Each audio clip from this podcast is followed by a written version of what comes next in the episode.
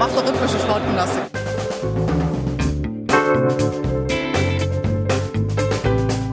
Themen rausarbeiten, neugierig sein, ähm, dieses journalistische Brainstorming, wenn man unterschiedliche Haltungen zu gewissen Themen hat, das richtig bis an die Grenzen zu bringen. Ich lebe das zumindest mit und denke da nicht mehr viel, sondern bin einfach da und bin in jeder Sekunde bereit zu reden, zu schildern.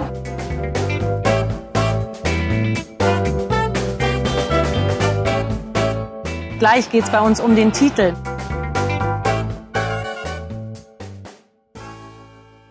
Hallo und herzlich willkommen zu Früff Frauen reden über Fußball. Wir sind bei Folge 12 angekommen und sitzen wie immer im virtuellen Studio, was in der aktuellen Zeit natürlich ganz besonders gut passt, weil wir nicht mal nur anderthalb Meter Sicherheitsabstand einhalten müssen, sondern einfach über dieses Internet miteinander verbunden sind und für euch dieses kleine Gespräch aufzeichnen wollen. Und wir, das sind in diesem Fall ich, Becky, at Genderbeitrag auf Twitter und mit mir sitzt hier zum Beispiel noch die Sonja. Hi Sonja. Hallo Becky. Wie findet man dich sonst so, wenn man außerhalb von Früff nach dir sucht? Man findet mich gut, ähm, und zwar unter Sonja Riegel, einfach in einem Wort, bei Twitter und Instagram. Alles klar. Dann ist die Mara mit hier. Hallo Mara. Hallo Becky und mich findet man bei Twitter, Instagram, Facebook und auch sonst überall unter Pirate. Sehr schön. Und dann ist auch noch die Jasmina dabei. Hi Jasmina. Hallo ihr alle. Ja, mich findet man auf Twitter als Frau Mima. Sehr schön. Äh, also alle gut auffindbar. Und neben uns werdet ihr, äh, wie ihr das schon aus manchen anderen Folgen von uns auch kennt, noch andere aus unserem Team hören, die sich im Rahmen von kleinen Audiokommentaren in die Sendung einschalten werden. Denn wir haben uns so ein bisschen eine anekdotische Episode vorgenommen heute. Wir haben überlegt, äh, wir haben irgendwie gerade eine, ja, für uns alle neue, wahrscheinlich ein bisschen merkwürdige Situation mit der Ansteckungsgefahr durch das Coronavirus, mit dem Lockdown. Wir haben keinen Fußball, was wahrscheinlich nicht das Problematischste an der aktuellen Situation ist, aber doch ein Ding, was für so einen Fußball-Podcast irgendwie relevant ist. Und das heißt, wir erleben aktuell keine neuen Fußballmomente.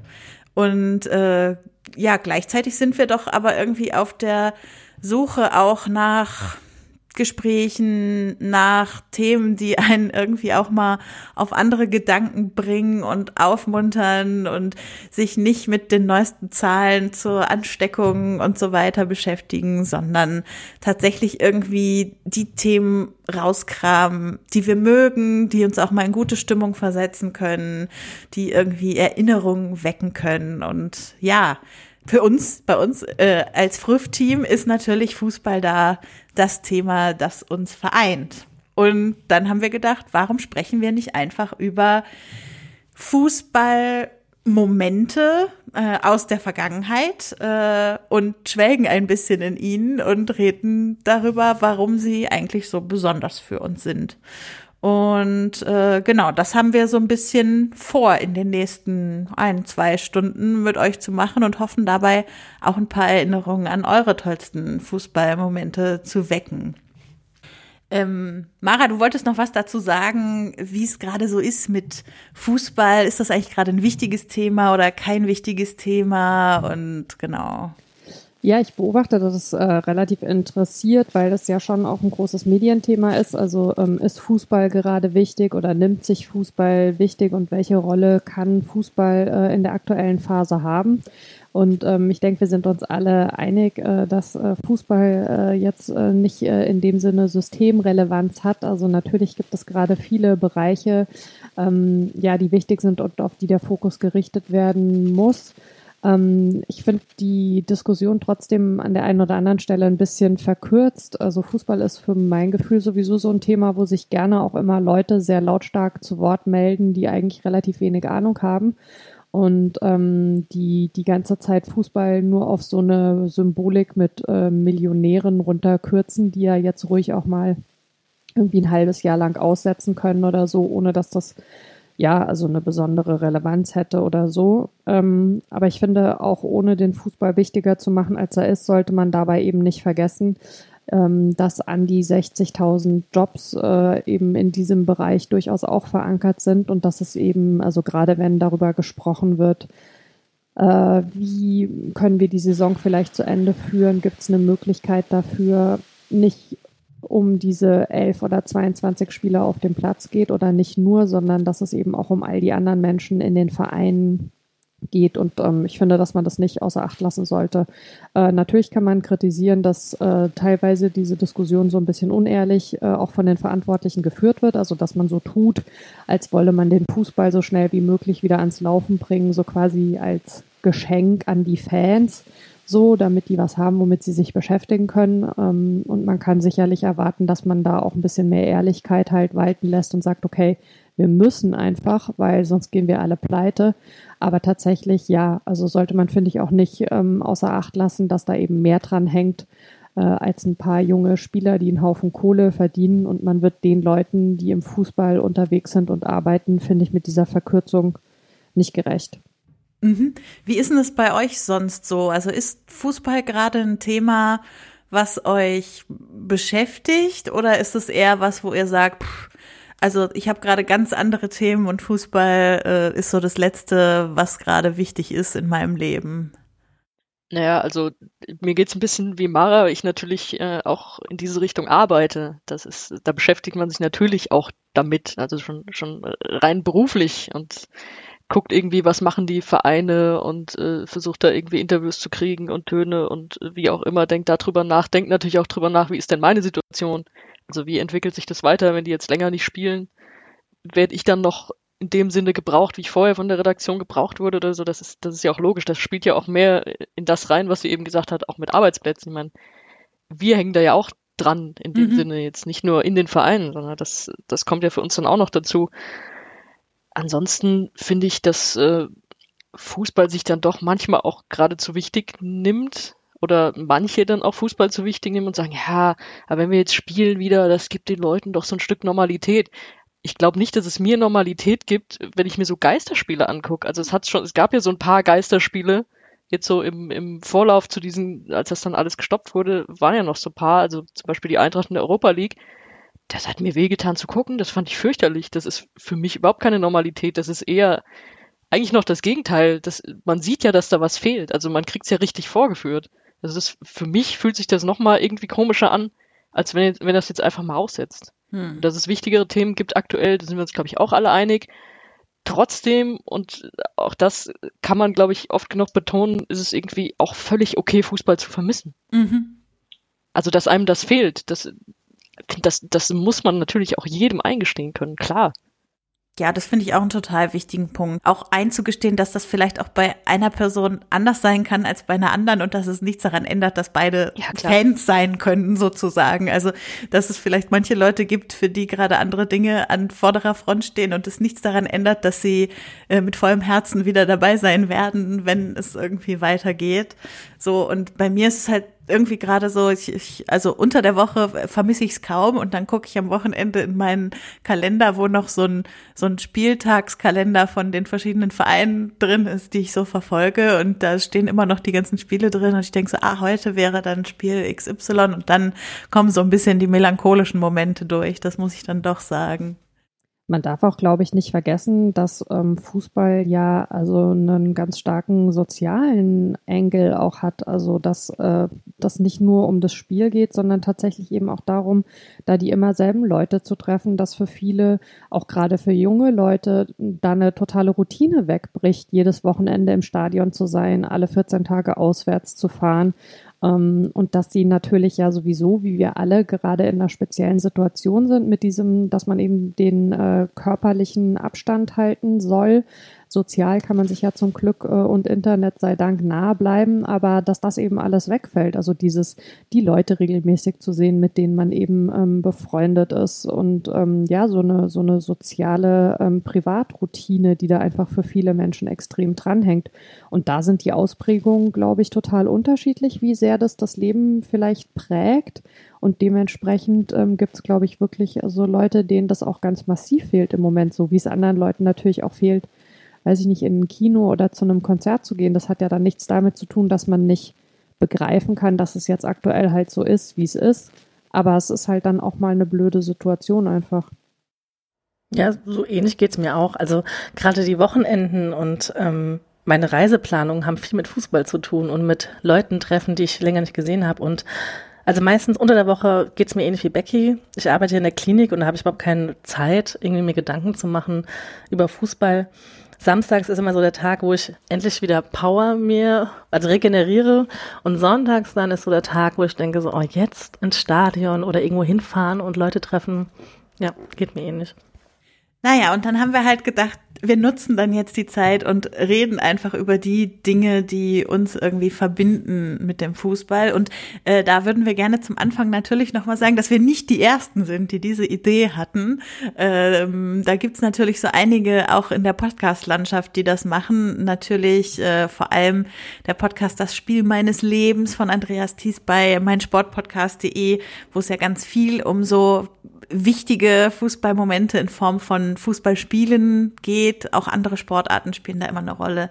Ich kenne auch einige Vereinspodcasts, die das als Spezialkategorie irgendwie mit drin haben. Also ihr seht uns nicht als Konkurrenz, sondern als Hommage an eure Formate und äh, die Würdigung, dass das vielleicht genau das Richtige sein kann, gerade sich sowas anzuhören. Also hört da auch gerne mal bei den anderen rein. Jetzt nennen wir das ganze Jahr Fußballmomente. Was ist denn das eigentlich, ein Fußballmoment? Was würdet ihr sagen, definiert das? Was gehört da so dazu? Ich habe für mich einfach mal ganz blöd den Satz aufgeschrieben, alles, was einem im Gedächtnis bleibt. Mhm. Und das ist, also kann ich jetzt für mich sagen, weil ich habe ich habe es jetzt mal mit dieser Groundhopper-App gezählt. Ich bin, glaube ich, so bei 900 Spielen da drin.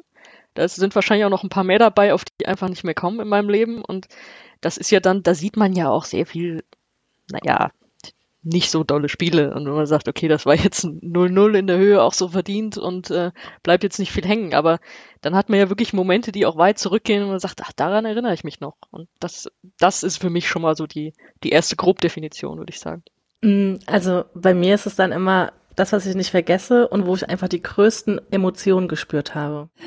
Ja, ich würde tatsächlich sagen, ähm, dass also der, der Moment, der, der einem äh, durch die Emotionen in Erinnerung bleibt, also quasi eine Zusammenführung dessen, was äh, Sonja und Jasmina gerade so schön gesagt haben, ähm, das ist das, was es dann speziell macht. Also weil es gibt so viele Spiele, ähm, das muss gar nicht mal heißen, dass man sich irgendwie noch äh, in jeder Situation auch an das Ergebnis irgendwie erinnert, aber es gibt einfach so viele Spiele, wo irgendwas passiert ist, was sich festgesetzt hat in irgendeiner Herzecke. Also sei es tatsächlich ähm, spielrelevant das entscheidende Tor oder sei es einfach der Mensch, mit dem man das Spiel gesehen hat oder sei es das, was man vielleicht irgendwie nach dem Stadionbesuch irgendwie erlebt hat und äh, dadurch hat sich quasi in so einem Erinnerungskästchen bei einem selbst abgelegt.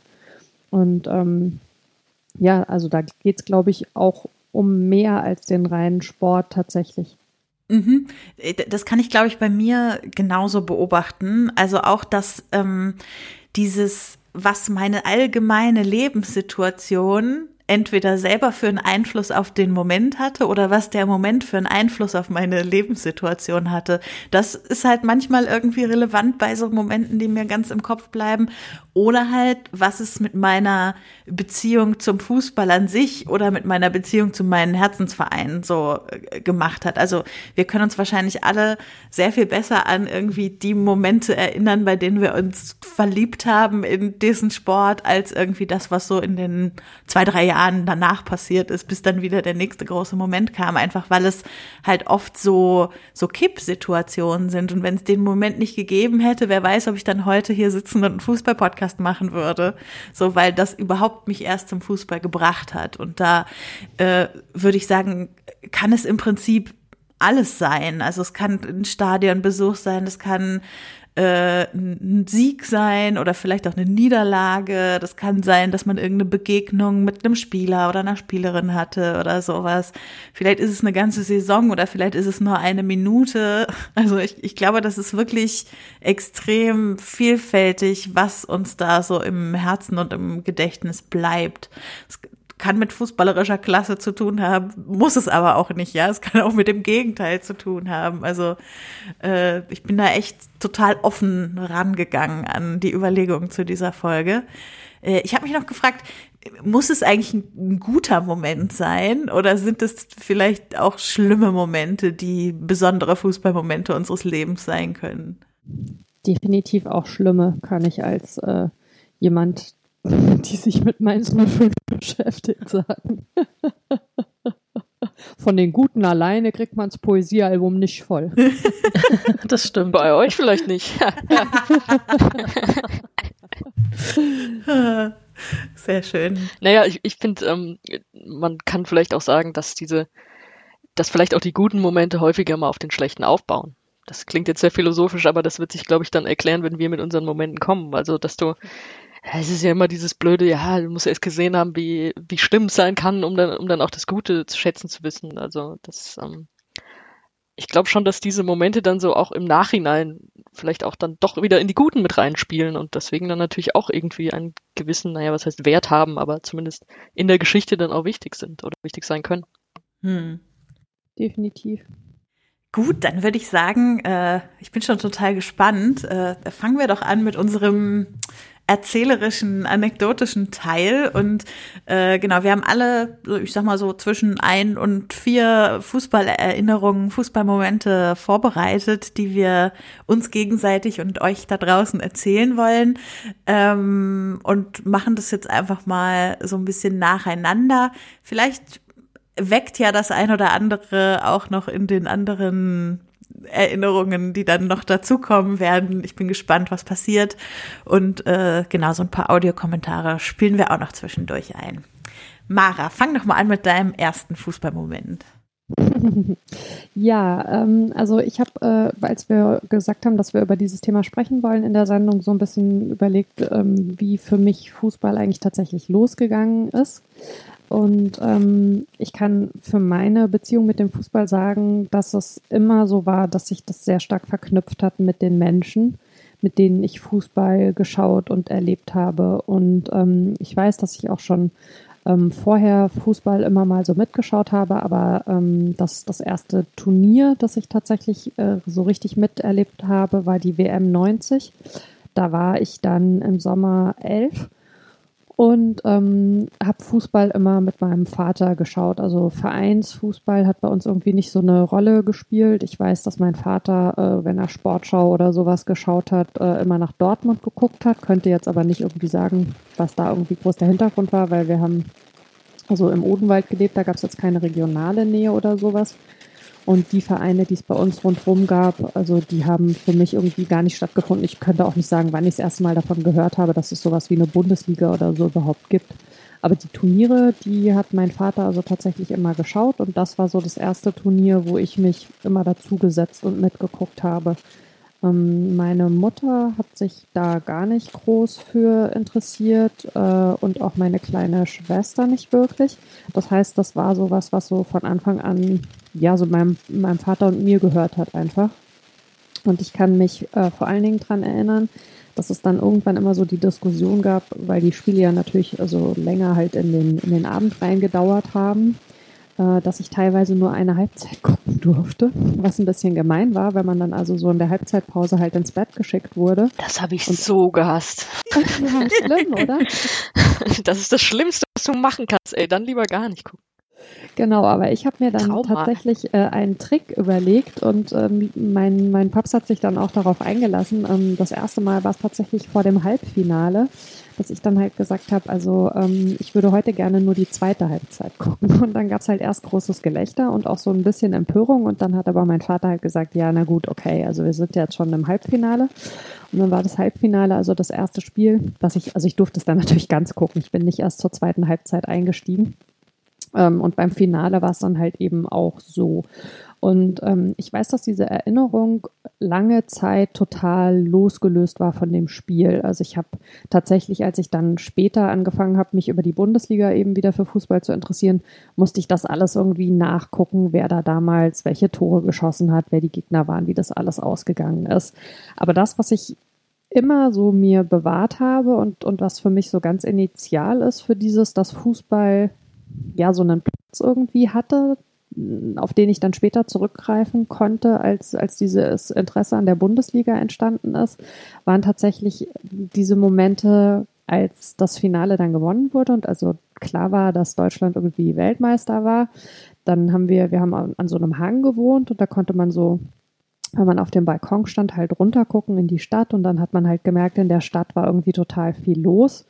Und irgendwann hat dann mein Vater so gefragt, ob wir nicht auch runterfahren wollen in die Stadt. Und ich fand diese Vorstellung irgendwie nicht ins Bett zu müssen, diesen Abend noch weiter ziehen zu dürfen und irgendwie gucken zu dürfen, was in der Stadt ist. Das war total prickelnd und cool und toll. Und wir sind dann in die Stadt runtergefahren mit dem Auto und also Kleinstadt, 12.000, 13.000 Einwohner, hatten die Fenster runter, haben laut Musik gehört und sind in dieser Stadt angekommen. Und das war halt der totale Hexenkessel. Da waren total viele Leute unterwegs. Und sicherlich würde ich rückblickend da viele Sachen total anders bewerten als damals als Kind, wo es halt einfach nur eine Faszination auf mich ausgeübt hat. Also weil ich na klar sind da dann auch irgendwie Deutschlandflaggen geweht worden und sowas, was ich jetzt heute irgendwie ja anders oder kritisch sehen würde, aber da war es halt einfach nur ein total toller Moment, weil alle sich so gefreut haben, weil es diese Begeisterung gab, weil es dieses verbindende Moment über den Fußball gab. Und ähm, bei uns unten in der Stadt ist halt so ein großer Marktplatz mit so einem Kopfsteinpflaster und da ist das Schloss in Erbach und da steht also mitten auf diesem Marktplatz eine Statue von dem Graf Franz ist das, glaube ich, der da also ähm, ich weiß nicht, das Schloss gebaut hat, der da irgendwie, keine Ahnung, ich könnte es nicht mal mehr zusammenbekommen, aber jedenfalls haben sich halt an diesem Abend lauter Leute auf dessen Schultern gesetzt. Also die sind eben an dieser Statue hochgeklettert und haben auf seinen Schultern gesessen und haben dann von da oben eben so runter, runter gefeiert und ähm, ich bin heutzutage nur noch wirklich super selten da, aber bis heute schwöre ich, wenn man über den Marktplatz läuft, dass dieser Franz schief steht, weil er in dieser Nacht durch die Leute, die ihm auf die Schultern Schultern geklettert sind, so leicht irgendwie nach vorne gekippt ist. Und ähm, ja, das war für mich so das Initiale, wie das mit dem Fußball mal angefangen hat. Und es gab danach, bis ich tatsächlich, also so wie ich mich heute mit Fußball beschäftige, ähm, viele, viele Pausenzeiten nochmal und viele Zeiten, wo Fußball eine total untergeordnete Rolle gespielt hat. Aber alles, was später gekommen ist, ist auf so einen total fruchtbaren Boden gefallen, weil es eben diese Geschichte damals gab. Das ging mir ähnlich, 90. Also meine Eltern haben auch nur Turniere geguckt. Und als sie dann gewonnen haben, wir haben im vierten Stock gewohnt in der Stadt und wie die Autokorso durch die Straßen halt losfuhren und die Leute am Fenster hingejubelt haben, das hat mich so begeistert. Da fing das bei mir auch so langsam an. Spannend, das sind ja am Ende dann doch oft irgendwie die großen Turniere, die so die initialen Momente sind. Äh, bei mir ist es tatsächlich die äh, EM 92. Äh, ich war aber ein bisschen jünger, ich war fünf. Ähm, ja, tatsächlich. Und ähm, ich, also das ist so auf jeden Fall das Jahr, was ich damit verknüpfe, dass ich Fußballfan geworden bin. Ähm, natürlich hat irgendwie auch davor mein Vater bei uns zu Hause Fußball geguckt und so. Ähm, aber das war das Jahr, in dem das irgendwie als ein Thema, über das man redet, so in meinen Kopf gekommen ist. Und zwar hatte das äh, ganz viel damit zu tun, mh, mm, ich hatte einen Kindergartenfreund, äh, der hieß Sinaid. Und Sinaid kam aus Jugoslawien, aus dem heutigen äh, Bosnien-Herzegowina und war ähm, quasi im Zuge der äh, verschiedenen Jugoslawien-Konflikte äh, und Kriege dann auch später mit seiner Familie von dort geflohen und nach Deutschland gekommen und äh, war quasi seit ich im Kindergarten war bei mir äh, ein Kindergartenfreund immer dabei. Und dann war ja 92 das Jahr, wo wegen UN-Sanktionen Jugoslawien ausgeschlossen wurde vor, von der Herren-EM im Sommer, irgendwie zwei Wochen vorher oder so. Und dann ist ja Dänemark nachgerückt und wurde Wel äh, Europameister und das ist irgendwie natürlich für Dänemark eine super tolle äh, Underdog-Geschichte, äh, will ich überhaupt nicht äh, nichts gegen sagen. Aber für mich ist halt dadurch das dann so in den Blickpunkt gerutscht, weil äh, äh, mit Sinaid im Kindergarten und so haben wir halt irgendwie darüber gesprochen, was ist da los, warum dürfen die jetzt nicht spielen. Unsere Kindergärtnerinnen haben das irgendwie aufgegriffen, das wurde äh, in den Morgenrunden wurde darüber gesprochen und dann haben wir plötzlich auch über die EM selber gesprochen und so. Und ich habe wirklich nicht so viele Erinnerungen sonst an meine Kindergartenzeit, aber daran, wie wir dann die ganze Zeit diese Fußball-EM da besprochen haben, daran erinnere ich mich echt ähm, extrem doll und dementsprechend war das auch so ein bisschen meine erste ja emotionale Begegnung mit Fußball, weil natürlich Sinaid, äh, man kann es sich vorstellen, der war natürlich nicht begeistert davon, dass Jugoslawien jetzt da nicht antreten durfte. Ähm, und ja, dementsprechend wurde das wirklich sehr emotional besprochen und verhandelt alles damals. Und ich kann mich also wenn ich jetzt so drüber nachdenke, an wahrscheinlich keinen fußballerischen Moment von diesem Turnier erinnern. Aber diese ganze Geschichte drumherum und dahinter, die ist mir doch sehr, sehr im Gedächtnis geblieben. Darf ich zu der EM kurz auch noch äh, was einwerfen? Ich muss ich mal dazu sagen, ihr habt euch alle mehrere Momente ausgesucht. Ich habe nur einen. Deswegen habe ich vielleicht jetzt äh, ein oder zwei Joker gut. ähm, bei mir, ich war da sechs und tatsächlich bei uns daheim wurde ja Fußball geguckt, aber jetzt auch nicht so viel und wenn dann diese Turniere und ich habe immer gefragt, ja, welche, welche Stadt von denen ist denn näher an uns dran und dann hat sich irgendwie Eintracht Frankfurt so rauskristallisiert. Aber 92 war ich noch nicht so wirklich dabei. Ich kann mich irgendwie erinnern, dass wir im Urlaub waren und meine Schwester ist zehn Jahre älter als ich, meine Große, und die hat dann irgendwie das, das Finale geguckt und der Rest hat sich nicht dafür interessiert. Aber ich bin öfter bei äh, Brøndby IF in Dänemark und mhm. äh, da war, als ich da mal vor einem Jahr war, hieß es so, ah, oh, hier, du bist Deutsche, haben die mich da irgendwie, habe ich da mit ein paar Leuten gequatscht, pass auf, wir stellen dir mal den Kim vor. Und ich dachte, ja, jetzt kommt halt irgend so ein Typ, der mal in Deutschland studiert hat und, weiß ich nicht, Deutsch reden kann oder so. Und da stand auf einmal Kim Wilford vor mir. Kim Wilford ist einer der Torschützen aus dem EM-Finale für, für Dänemark. Und so, ah, okay, dieser Kim also, ne? Und der war der total nett, ne? Ich mich mit dem unterhalten und ja, er war total sympathisch und charmant und so, ah, du warst bestimmt viel zu jung, du, weil kannst, kannst, warst du doch noch gar nicht geboren und so. Und so ja, mich nett mit dem unterhalten, aber so, das war halt auch witzig, so, weil es dann so, dann doch so eine kleine Erinnerung hatte ich dann doch noch, wie wir in dieser Ferienwohnung saßen und irgendwie dieses Finale lief. Also mhm. das, das ist so was Rückwirkendes und so ein Moment, der mir dann rückwirkend halt passiert ist zu dieser EM. Das ist mir gerade so eingefallen, als du darüber erzählt hast. Ah. Das ist die dänische Perspektive. Sehr schön.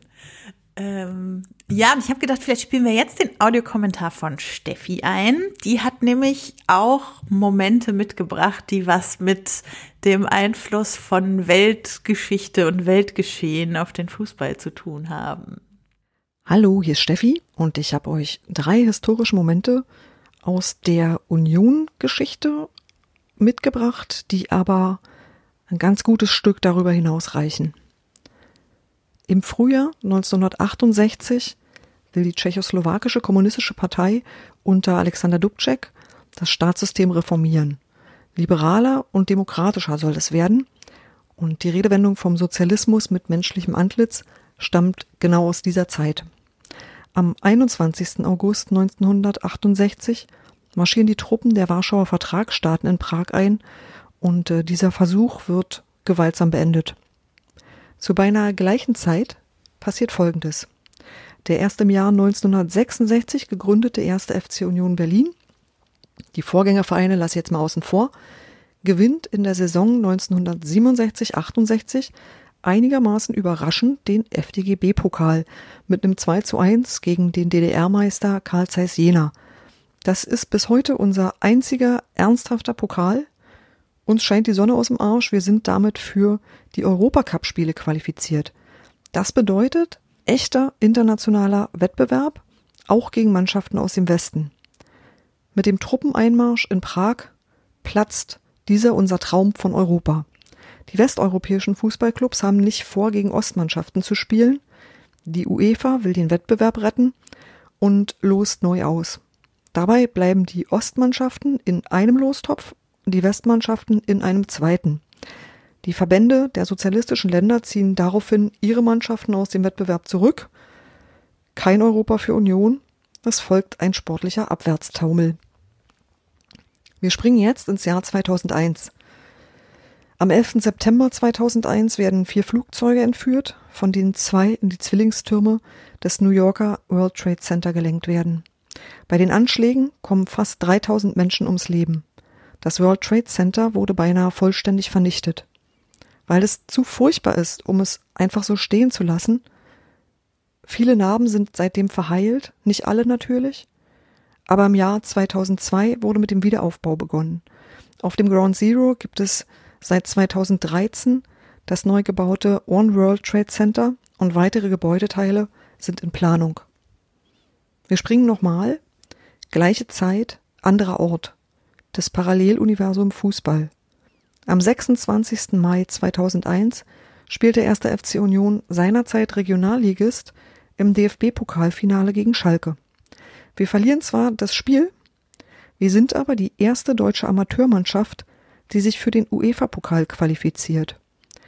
Das Spiel gegen den finnischen FCHK Valiakoski hätte am 12. September 2001 stattfinden sollen. Dass das keine Zeit war, an Fußballspiele zu denken, liegt auf der Hand. Das Spiel wurde dann verlegt und Union hat das Nachholspiel sogar gewonnen und ist dann erst in der folgenden Runde rausgeflogen. Letzter Zeitsprung. Am 27. Mai 2019 steigt der erste FC Union Berlin in die Bundesliga auf. Ich muss immer noch heulen, wenn ich dran denke. Das ist das erste Mal in der Vereinsgeschichte. Wir waren seit der Wiedervereinigung nicht erstklassig und ganz Berlin ist eine einzige rot-weiße Wolke. Wir schippern in einem Bootskorso über die Spree. Alle Brücken sind erleuchtet. Der Luisenhain vor dem Köpenicker Rathaus hat überhaupt noch nie so viele Menschen gesehen und es ist das Schönste, was ich jemals erlebt habe. Uns gelingt eine fantastische Hinrunde mit einem Tabellenplatz, den wir so nie zu träumen gewagt hätten. Wir machen Dortmund platt und gewinnen unser Derby. Wir kommen ganz gut in die Rückrunde und gewinnen sogar in Frankfurt. Und dann holt sie uns wieder einmal ein, die Weltgeschichte. Unser vorerst letztes Bundesligaspiel verlieren wir am 7. März in Freiburg.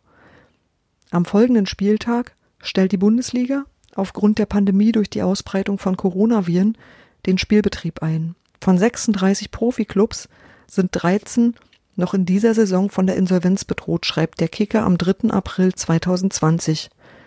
Ich neige nicht zu Verschwörungstheorien, aber immer, wenn es bei uns mal richtig gut läuft, kommt Weltgeschichte dazwischen. Wenn sich das rumspricht, dürfen wir nie mehr bei irgendwas mitmachen. Wow, sehr beeindruckend. Ja, Gut, Union Berlin ist schuld. Wissen wir das jetzt auch endlich. Nein, aber es ist schon krass, dass quasi ja, ein super. Verein so viele solcher Momente in seiner Geschichte vereint. Achtung, solche Geschichten schreibt nur der Fußball, ne? ah. Und, und die Politik und die Weltgeschichte. Ach was. Ja, nee, also das finde ich äh, tatsächlich. Das ist sehr eindrücklich. Ja, ich meine, wir haben wahrscheinlich alle davon ge äh, damit gerechnet, dass Steffi vom Aufstieg erzählen wird. So.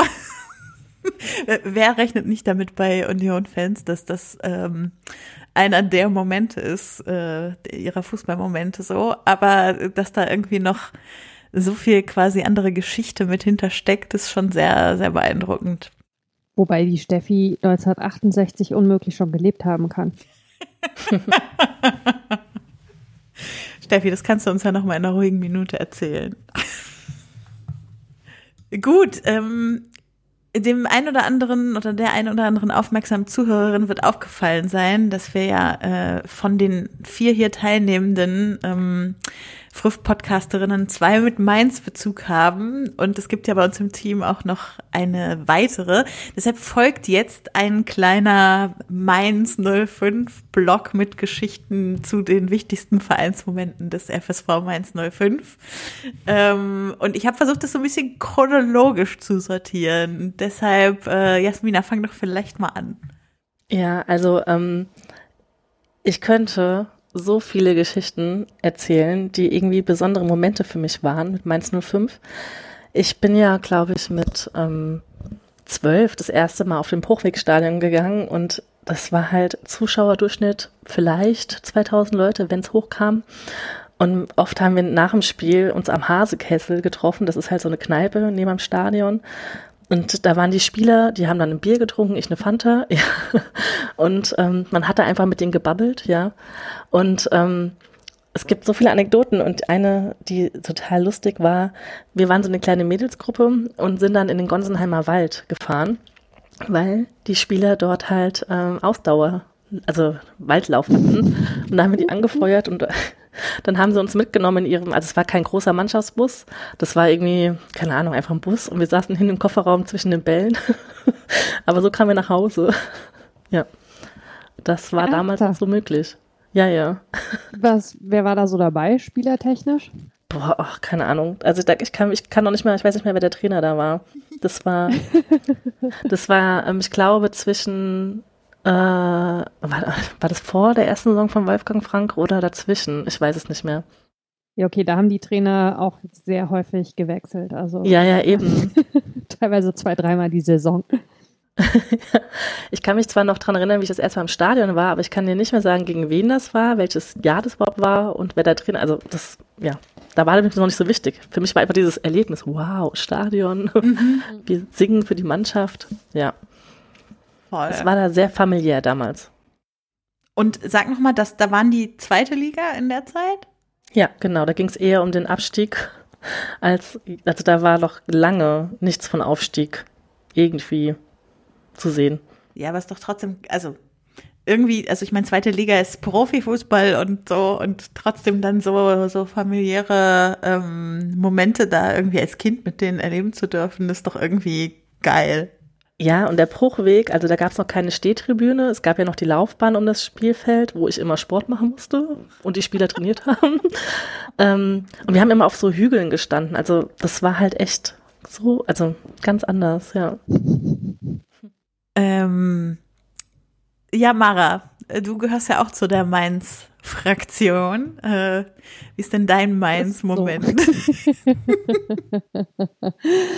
ja, ich habe natürlich auch ähm, viele Mainz-Momente. Vor allen Dingen, also was ich echt ähm, super genieße, ist, ich mache ja ähm, seit ein paar Jahren schon ähm, so eine Videokolumne mit Interviews, ist, dass ich äh, da eigentlich ja alle 14 Tage total tolle Mainz-Momente von irgendwelchen ProtagonistInnen rund um den Verein irgendwie erfahre und dann auch in so Phasen, die ich noch nicht miterlebt habe, einsteigen kann, weil ähm, ich bedauere das für mich selber immer so ein bisschen. Es gibt diesen, äh, diese schöne Songzeile, nur auf Vaters Schultern konnte ich was sehen. Also, dass ich nicht als Kind dieses Stadionerlebnis schon ähm, so hatte, sondern tatsächlich eben erst, ja, nachdem ich eben nach Mainz gezogen bin. Ich bin zum Studium damals nach Mainz gekommen und ähm, damals war, wie Jasmina gerade schon gesagt hat, im Stadion nicht gerade die Hölle los, Mitte, Ende der 90er. Und dann wurden ähm, Tickets fürs Stadion äh, in den Ersti-Tüten verschenkt. Also so bin ich damals überhaupt äh, zum allerersten Mal dahin gekommen. Und ähm, ein Moment, der sich mir total eingebrannt hat, der eben ausnahmsweise nicht äh, positiv äh, und, und strahlend war, also im Sinne von, es bleiben uns tatsächlich eben auch ja, ähm, schlimme Momente eben äh, in der Erinnerung und ähm, haben da aber auch ihren Platz, war tatsächlich der Nichtaufstieg der zweite. Also streng genommen war es der dritte, weil man ja in der ähm, Saison äh, 96, 97 schon mal äh, gegen Wolfsburg, daran wirst du dich ja erinnern, am letzten Spieltag knapp nicht aufgestiegen ist. Aber dann gab es ja eben die drei Jahre direkt hintereinander, wo Mainz also zweimal nicht aufgestiegen und dann im dritten Jahr tatsächlich aufgestiegen ist. Ähm, der erste Nichtaufstieg ähm, war das letzte Saisonspiel gegen Union Berlin und ähm, beim, beim zweiten Mal, als dann äh, Hallo liebe Sonja statt Mainz 05 Eintracht Frankfurt aufgestiegen ist, weil sie in der Nachspielzeit noch 27 12 Tore geschossen haben. Ähm, äh, hat also Mainz auswärts gegen Braunschweig gespielt und ich bin nicht mitgefahren nach Braunschweig, sondern habe also beim, beim Public Viewing äh, unten auf der Lu dieses Spiel gesehen und ähm, das war so unglaublich einfach. Also ich, ich kann mich noch an so ganz viele Einzelheiten dieses Tages erinnern. Ich weiß, wie ich morgens aufgestanden bin und ich hatte damals so eine Wohnung, die hatte so einen Erker an so einer großen Kreuzung und ich stand in diesem Erker am Fenster und habe auf diese Kreuzung geguckt und habe irgendwie so gedacht, das wird nichts. Ich hatte so ein ganz mieses Gefühl, obwohl es eigentlich die ganzen letzten Wochen ja irgendwie gut aussah. Und zwar irgendwie so eine, weiß ich auch nicht, also wie so eine, wie so eine Verzweiflung. Man nimmt das ja dann auch so total durch die Lupe wahr an solchen Tagen. Und dann bin ich auf diesem Platz und habe mich da mit vielen Freunden getroffen und ich war nach dem Spiel verabredet mit meiner besten Freundin, die sich also für Fußball so mittel und für Mainz 05 überhaupt nicht interessiert hat und habe da dann schon so gedacht, na ja, vielleicht kann die mich ja dann irgendwie so trösten und so. Und zwar irgendwie so eine ganz seltsame Stimmung. Und dann lief aber ja dieses Spiel total gut und es fiel ein Tor und noch ein Tor und noch ein Tor und Benny Auer schoss und traf und schoss und traf und dann habe ich mich so anstecken lassen von dieser Begeisterung und von diesem Hoffnungsfrohen und dachte so, ja, vielleicht war das so Selbstschutz irgendwie. Ich wollte nicht dran glauben, aber hey, es passiert ja wirklich. Und dann war die Situation ja die, dass eben also das Spiel in Braunschweig schon abgepfiffen war und Frankfurt halt eben noch gespielt hat und dann äh, entsprechend die Tore so noch geschossen hat, ähm, dass sie in der Tordifferenz Mainz 05 überholt haben und dann ist tatsächlich Eintracht Frankfurt aufgestiegen.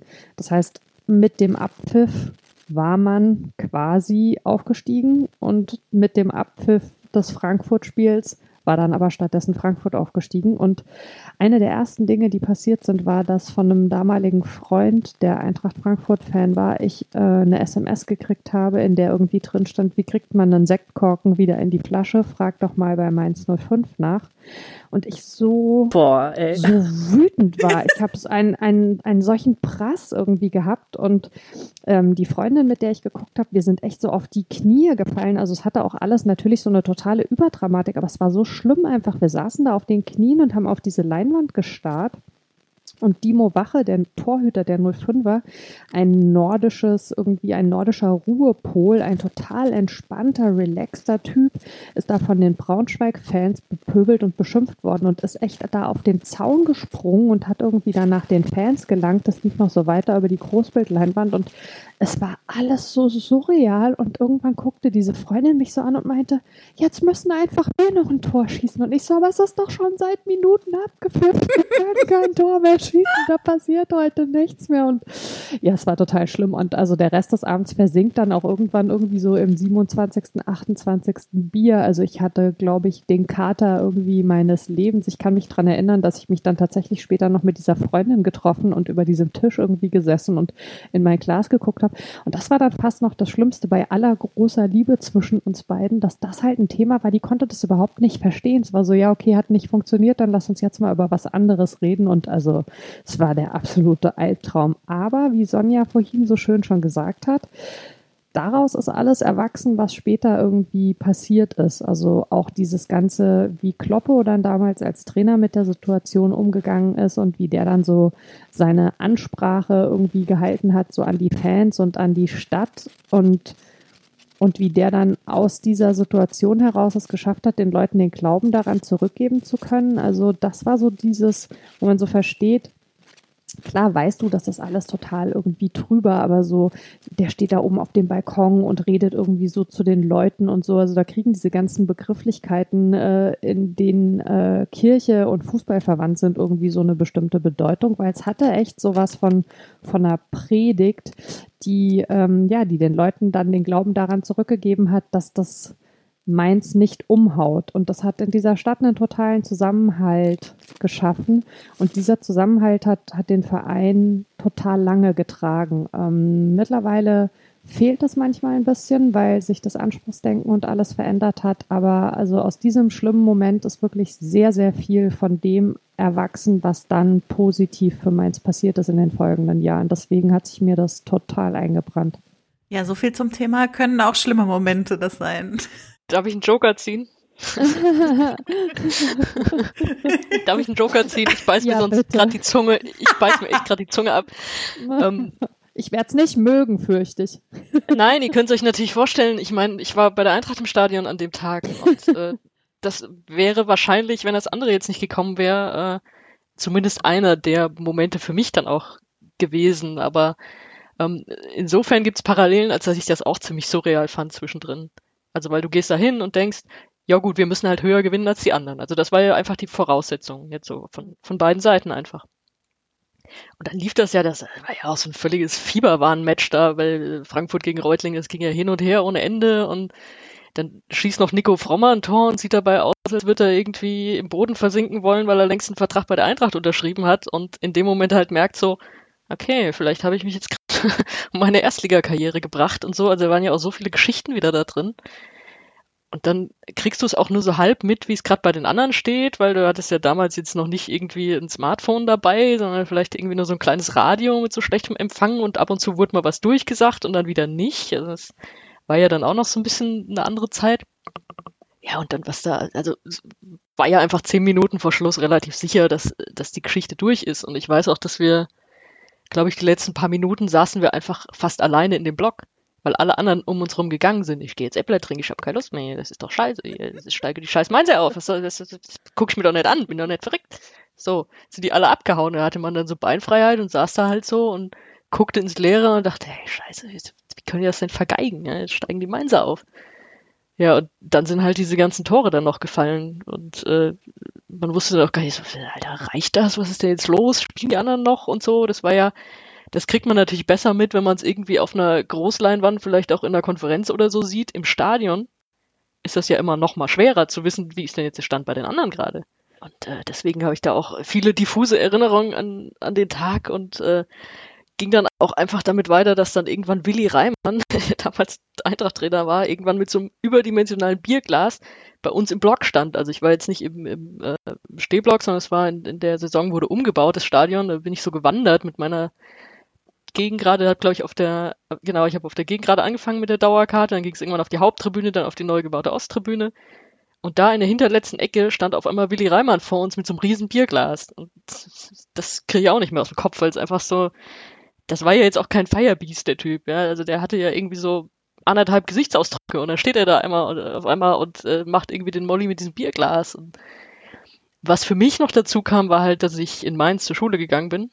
Natürlich auch zu dem Zeitpunkt und äh, ihr habt ja schon einen Klopp angesprochen, der so dann so, mit dem ging das ja alles los in Mainz, muss man ja sagen. Und mit dem ging das auch los, dass so diese Stadt auch erwacht ist und so diesen, überhaupt erstmal, überhaupt diesen Verein erstmal wahrgenommen hat, weil diese Zeiten mit äh, 2000 Zuschauern daheim kann ich mich auch noch dran erinnern. Bin ich auch ab und zu hingegangen, weil ich einfach Bock hatte, Fußball zu gucken und weil man ja, es ist jetzt äh, nur bis nach Mainz, ist nicht so weit von Wiesbaden aus. Da habe ich dann irgendwie vielleicht noch mal irgendwen überreden können, mit mir dahin zu gehen. Das war für Frankfurt eigentlich schon undenkbar. Deswegen habe ich da auch ein paar Spiele gesehen. Und die Stadt hat sich ja nicht wirklich für diesen Verein interessiert. Das hat sich dann mit Klopp geändert und so war es dann eben auch bei uns in der Schule. Und ich war halt einfach schon Eintracht-Fan, seit ich, seit ich auf diese Schule gekommen bin. Und auf einmal kamen die da alle aus ihren Löchern und haben dann auch gemerkt, oh, da gibt's ja eine Rivalität, oh, dann bist du ja die Böse. Also so, hatte ich irgendwie immer so den, den Fight mit den Leuten da. Und natürlich auch durch, wenn es dann später irgendwie noch so Derby-Siege, Derby-Niederlagen, die haben natürlich auch darüber entschieden, ob du mal eine Zeit lang die Oberhand hattest. Das war für mich dann auch wiederum wichtig. Und das war natürlich mit diesem Aufstieg, ähm, da war ich erstmal safe eine Zeit lang. Das, das, das auch ganz klar. Und was ich auch noch im Kopf habe, dass so als, als letzter Moment an dem Tag, äh, Alex Schuh hat ja das entscheidende Tor gemacht. Und wir haben uns dann auch immer noch mit ein paar Leuten getroffen nach den Spielen zusammengestellt. Das war dann immer so hinter der Haupttribüne und natürlich an dem Tag auch. Und irgendwann lief uns der Alex Schur entgegen und irgendwer reichte ihm eine Sektflasche, äh, trank daraus und äh, alle Virologen jetzt mal weghören, äh, ich dann auch daraus getrunken habe. also wir haben da echt, haben die dann so kreisen lassen mit Alex Schur zusammen. Das habe ich auch noch im, im Kopf. Also mhm. ich trinke auch normalerweise keinen Alkohol, deswegen ist mir das auch hängen geblieben. Aber es war schon, also es gibt ja dann immer irgendwie zwei Seiten. Wahrscheinlich sind sich die Geschichten auch, auch ähnlicher, als man denkt, dann, dass man zwischendurch glaubt so, boah, ist, passiert das jetzt hier gerade wirklich? Und dass, dass die eine Seite dann so betäubt ist und die andere oben auf und das, das ändert sich dann wieder. Aber ich glaube, die Gefühle sind sich wahrscheinlich dann ähnlich nur. Ja, ja total. Gut, der eine nimmt es dann halt für länger mit und der andere hat es für ein paar, paar Minuten vielleicht gehabt, ne? Ich finde es so witzig, weil äh, ich war natürlich nicht bei diesem einem dieser Spiele im Stadion, aber ich erinnere mich noch exakt an die äh, Konferenz, die es damals, äh, ich glaube DSF hat damals noch zweite Liga übertragen oder an die Konferenz, Oh, die es damals so oft gab. angeguckt, ne? Ey, es war wirklich, also es ist schon eine dieser legendären Aufstiegssaisons gewesen, auch wenn man mit den beiden Vereinen irgendwie nicht verbandelt ist. Das muss man schon sagen. Und ich weiß noch, ich hätte, das war ja ein Sonntag dann natürlich wegen zweiter Liga und ich hätte am Tag danach, glaube ich, zwei Kurse gehabt. Ich hätte Englisch gehabt und Sport und mein Sportlehrer hatte schon davor bei irgendwelchen Derbys, so hat er mich schon gefragt, hey, bist du bescheuert, was machst du denn hier? Ich hätte dich entschuldigt, die treten dich doch um. Weil ich war im Fußballkurs, die treten dich doch um. Weil ich gesagt, ja, dreh dich zurück. Ja, soll die mal versuchen, ja, aber dann, dann wusste ich, okay, an dem Tag bleibe ich vielleicht mal zu Hause, gucke ich mir dann mal entspannt alles an und so und habe dann tatsächlich, ähm, war ich ja auch alt genug dann in der Oberstufe, habe ich mir äh, auf meinen Zettel dann geschrieben, muss immer so Grund des Fehlens, äh, schreibst dann, weiß ich nicht, Bauchweh oder was weiß ich, habe ich einfach hingeschrieben, Aufstieg Eintracht Frankfurt. das, hat, das haben mir safe halt alle Lehrer für den Tag einfach nur lächelnd abgezeichnet. Das war, Wie geil. die, die wussten halt Bescheid. Ja, ja. Das ist Weiß ja nicht, so wenn geil. ich den Zettel nochmal finde, das, das wäre geil. Dann muss ich nochmal suchen. Ne? Einrahmen auf. Vermache ich dem Eintracht-Museum. Aber alle so, ja, ja klar, wir, wir wissen, wir wissen auch, wenn du an dem Tag hierher gekommen wärst, du wärst wahrscheinlich auch nicht mehr heil nach Hause gegangen. Und deswegen schon alles richtig. Ja, Oh Mann, ey. ja sorry, jetzt, jetzt dürft ihr mit den guten Momenten von Mainz weitermachen.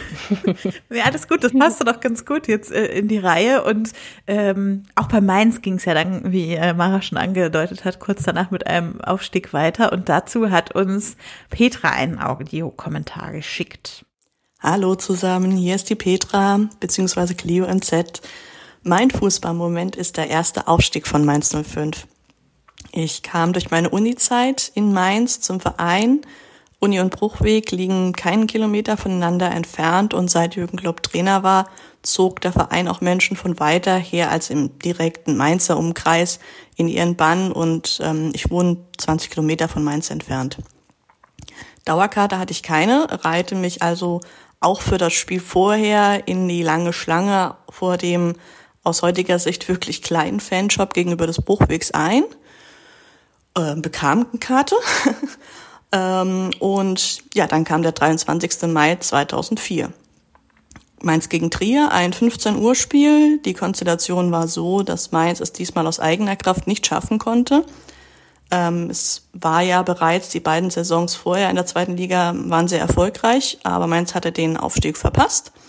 Ähm, in der Saison 2001-2 war man als Zweiter in den 43, 34. Spieltag gestartet und ähm, ja, versemmelte es letztendlich. In der Saison danach war man mit Frankfurt punktgleich, nur mit einem Punkt in Differenz weniger und auf Platz vier. Jetzt also wieder Platz vier, allerdings diesmal zwei Punkte hinter Aachen auf Platz drei. Man musste also siegen und Aachen musste in Karlsruhe, ein Abstiegskandidat, damals verlieren. Ich stand immer im Stehblock außen zur Haupttribüne an der Ecke, aber diesmal nicht wie eigentlich immer recht weit unten, sondern ganz oben in der obersten Reihe. Ähm, nicht, weil ich irgendwie was anders machen wollte, sondern einfach, weil ich sauknapp tatsächlich zu dem Spiel gekommen bin und einfach nur noch von den Ordnern einfach mal nach oben geschickt wurde. Ähm, ich hatte dann ein mega schlechtes oder ein mega komisches Gefühl, weil ich sehr abergläubig beim Fußball bin und ähm, ja nicht wusste, was das jetzt irgendwie zu bedeuten hatte, was jetzt kommt. Bei uns stand es dann recht früh ähm, schon 1-0 und das Spiel lief auch ziemlich gut, wenn meine Erinnerung mich da nicht total täuscht. Aber ähm, die Erfahrungen der wirklich bitteren zwei Nichtaufstiege, ähm, ließ zumindest bei mir überhaupt keine Hoffnung irgendwie keimen. Selbst zur Pause nicht, als auch in Karlsruhe schon 1-0 für den KSC stand. In der zweiten Hälfte war es dann so, dass Gott sei Dank jemand mit einem Radio oder, ja, ich glaube ein Handy war es, das ging, glaube ich, damals echt, das hätte ja wahnsinnig viel Daten dann gekostet. Ich wirklich schon nicht ein Radio äh, mitgenommen, reingeschmuggelt hatte und gab halt uns die Infos immer weiter. Ähm, also er hat halt das Spiel, ähm, die, die ähm, Radioübertragung von Karlsruhe Aachen ähm, mitgehört. Und er gab uns halt die Infos weiter. Aachen drängte auf Tore, schoss aber keins. Dafür wir, ähm, ich weiß noch, beide von Christoph Babatz, meinem damaligen Lieblingsspieler, vorbereitet.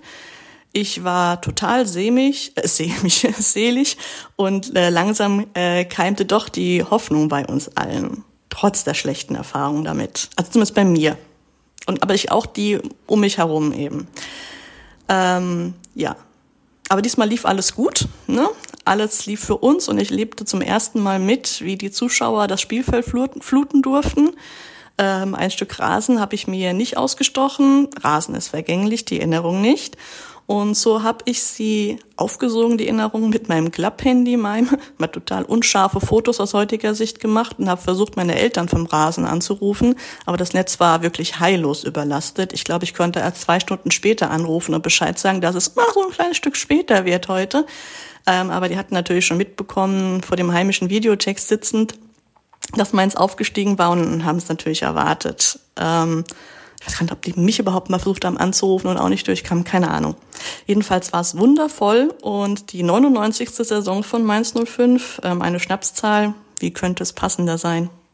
Sehr schön. Da haben wir doch noch mal quasi das Ende dieser äh, Geschichte, die Mara quasi als Anfang äh, in ihrem Moment hatte, der Witz war vor allen Dingen genau, ähm, dass ähm, sie hat es ja gerade erzählt, ne? Also bei diesem Spiel war eigentlich die Voraussetzung deutlich schlechter als in den zwei Jahren vorher.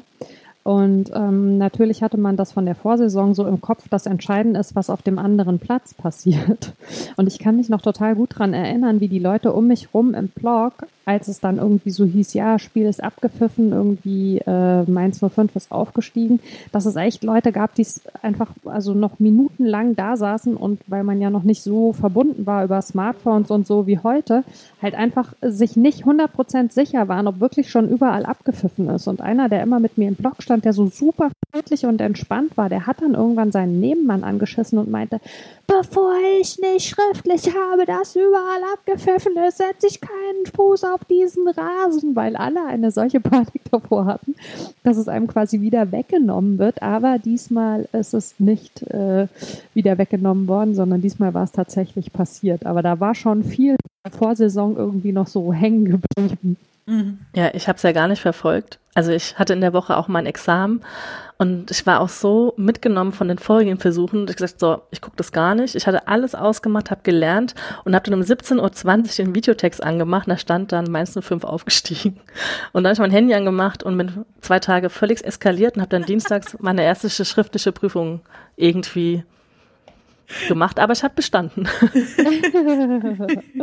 Also auch das ist damit verbunden. Ich habe an dem Montag meinen Führerschein gemacht, durch Mainz fahren. Nee. Hatte irgendwie Angst, da noch so ein paar Schnapsleichen zu überfahren. Ja, auch geil. ja, das war schon krass. Äh, ja, Jasmina, und dann haben wir noch, noch ein bisschen Mainz zum Schluss, bevor Sonja wieder mit Frankfurt weitermachen darf. Ja, also für mich ist ähm, der Moment ein ganzes Jahr, und zwar das Jahr 2011, weil da so viele also tragende Dinge passiert sind. Also ähm, die Saison 2010, 2011 war ja die letzte Saison im Hochwegstadion. Ähm, das, ich habe einfach das meiste dort erlebt und auch zu sehen, wie dieses Stadion halt ähm, so zusammengeklöppelt und wächst. Ja. Ähm, da häng, hing halt so viel dran und dann war ähm, die Saison auch noch so eine Aufnahmesaison. Also Trainer war damals Thomas Tuchel. Das ist für mich ja mein äh, Lieblingstrainer von allen gewesen.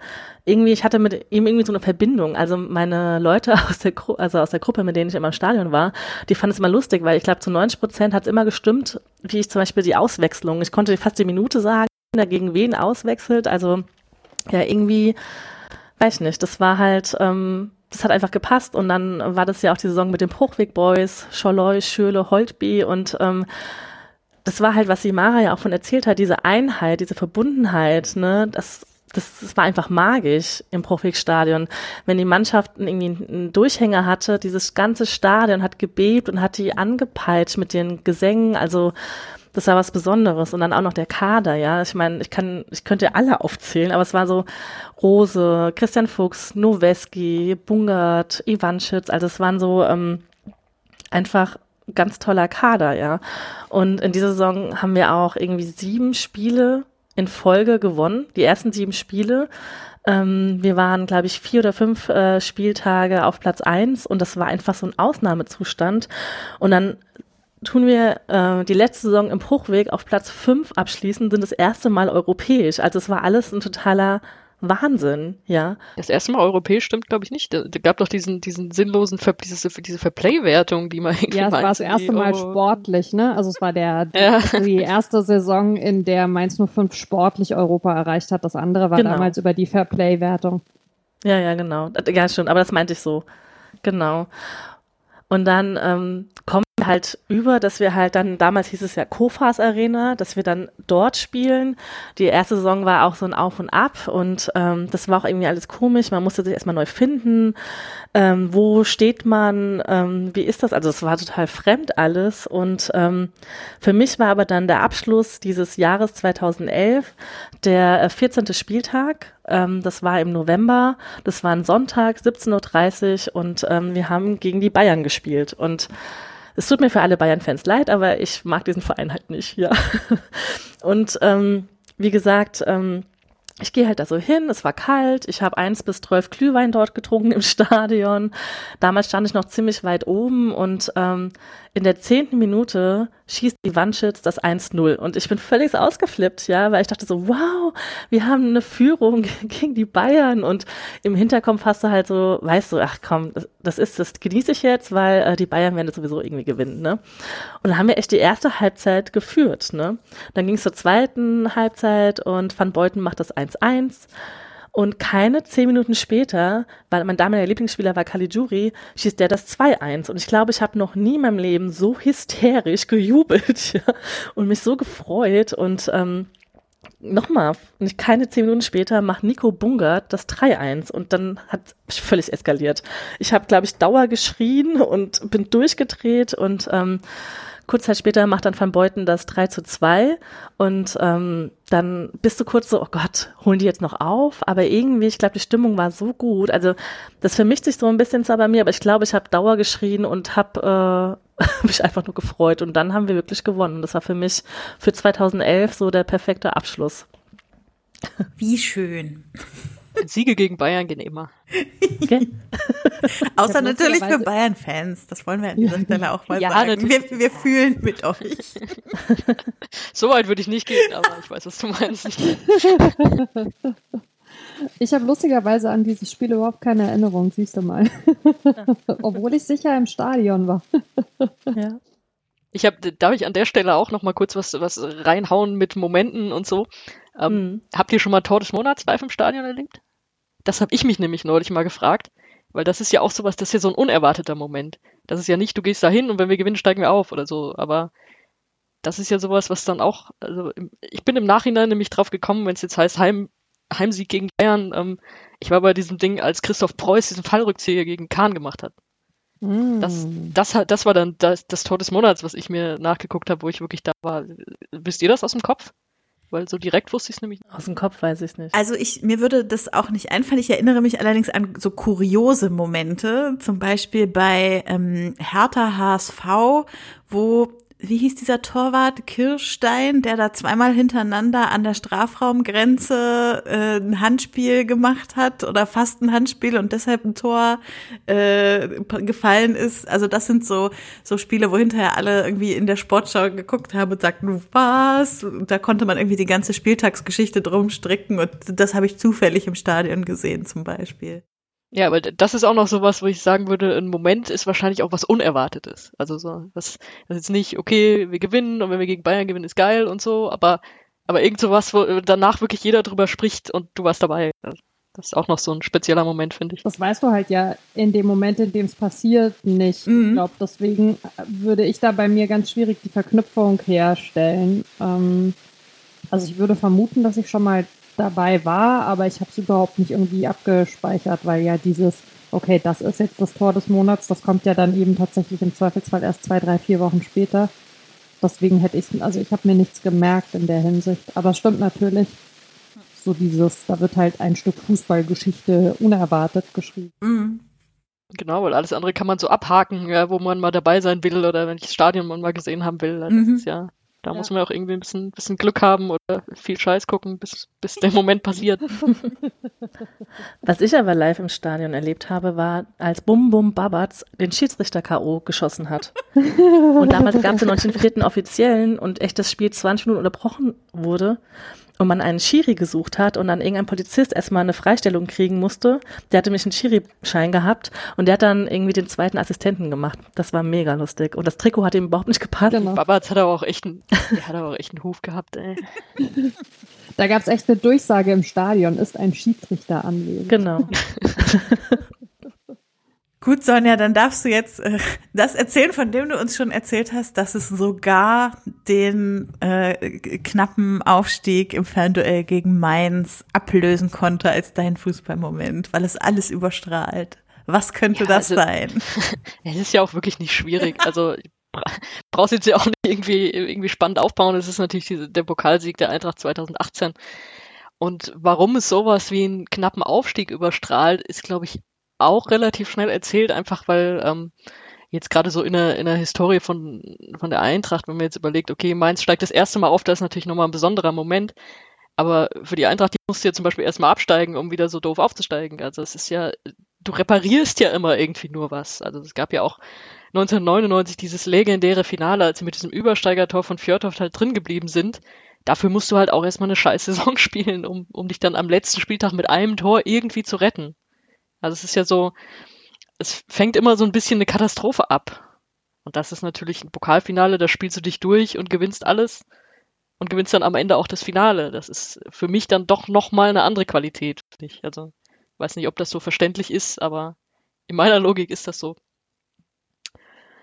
Und äh, ja, auch da ist es halt so eine aufbauende Geschichte, also was, was wir auch im Vorlauf schon hatten. Es gab ja das Pokalfinale 2006, an dem die Eintracht schon teilgenommen hat. Damals äh, war das auch mit Karten relativ leicht, lustigerweise, weil ähm, ja, jeder mit einer Dauerkarte hat auch eine Karte für dieses Finale bekommen. Das hat damals gereicht, so viele Dauerkarten waren es da noch nicht und äh, dann hatte ich einfach auch eine. Und war aber das, das Finale haben die damals mitten in die Saison gelegt. Ich weiß nicht, ob ihr euch daran noch erinnert, aber wegen äh, dieser scheiß WM 2006 musste das irgendwie, konnte das nicht in der Woche nach dem Saisonende, das ja mhm. eigentlich das Finale ist, sondern es musste irgendwie Ende April stattfinden. Mhm. Und die Eintracht hatte Friedhelm Funkel als Trainer, der natürlich jetzt auch, also mit dem kannst du Abstiege verhindern, mit dem kannst du aber keine Titel holen. So. Der dann auch gesagt hat, ja, das ist ja, die Liga ist uns aber wichtiger und so. Und es ist ja, ja, schön, aber ich habe gedacht, ich kann jetzt vielleicht einmal in meinem Leben einen Titel holen. Also ich persönlich natürlich nicht, ich kann sehen, wie die einen Titel holen.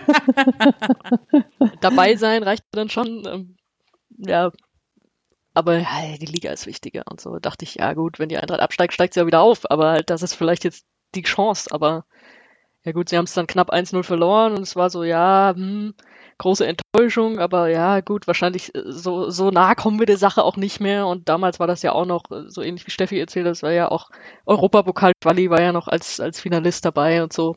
Ja, gut, okay, irgendwie weggeschoben, ja, nette Chance, hat nicht geklappt. Und dann gab es 2017 halt äh, nochmal die Chance und äh, da war es so, da hatte ich schon keine Dauerkarte mehr. Das heißt eigentlich mit Tickets dann auch richtig schwer und jeder will und überhaupt.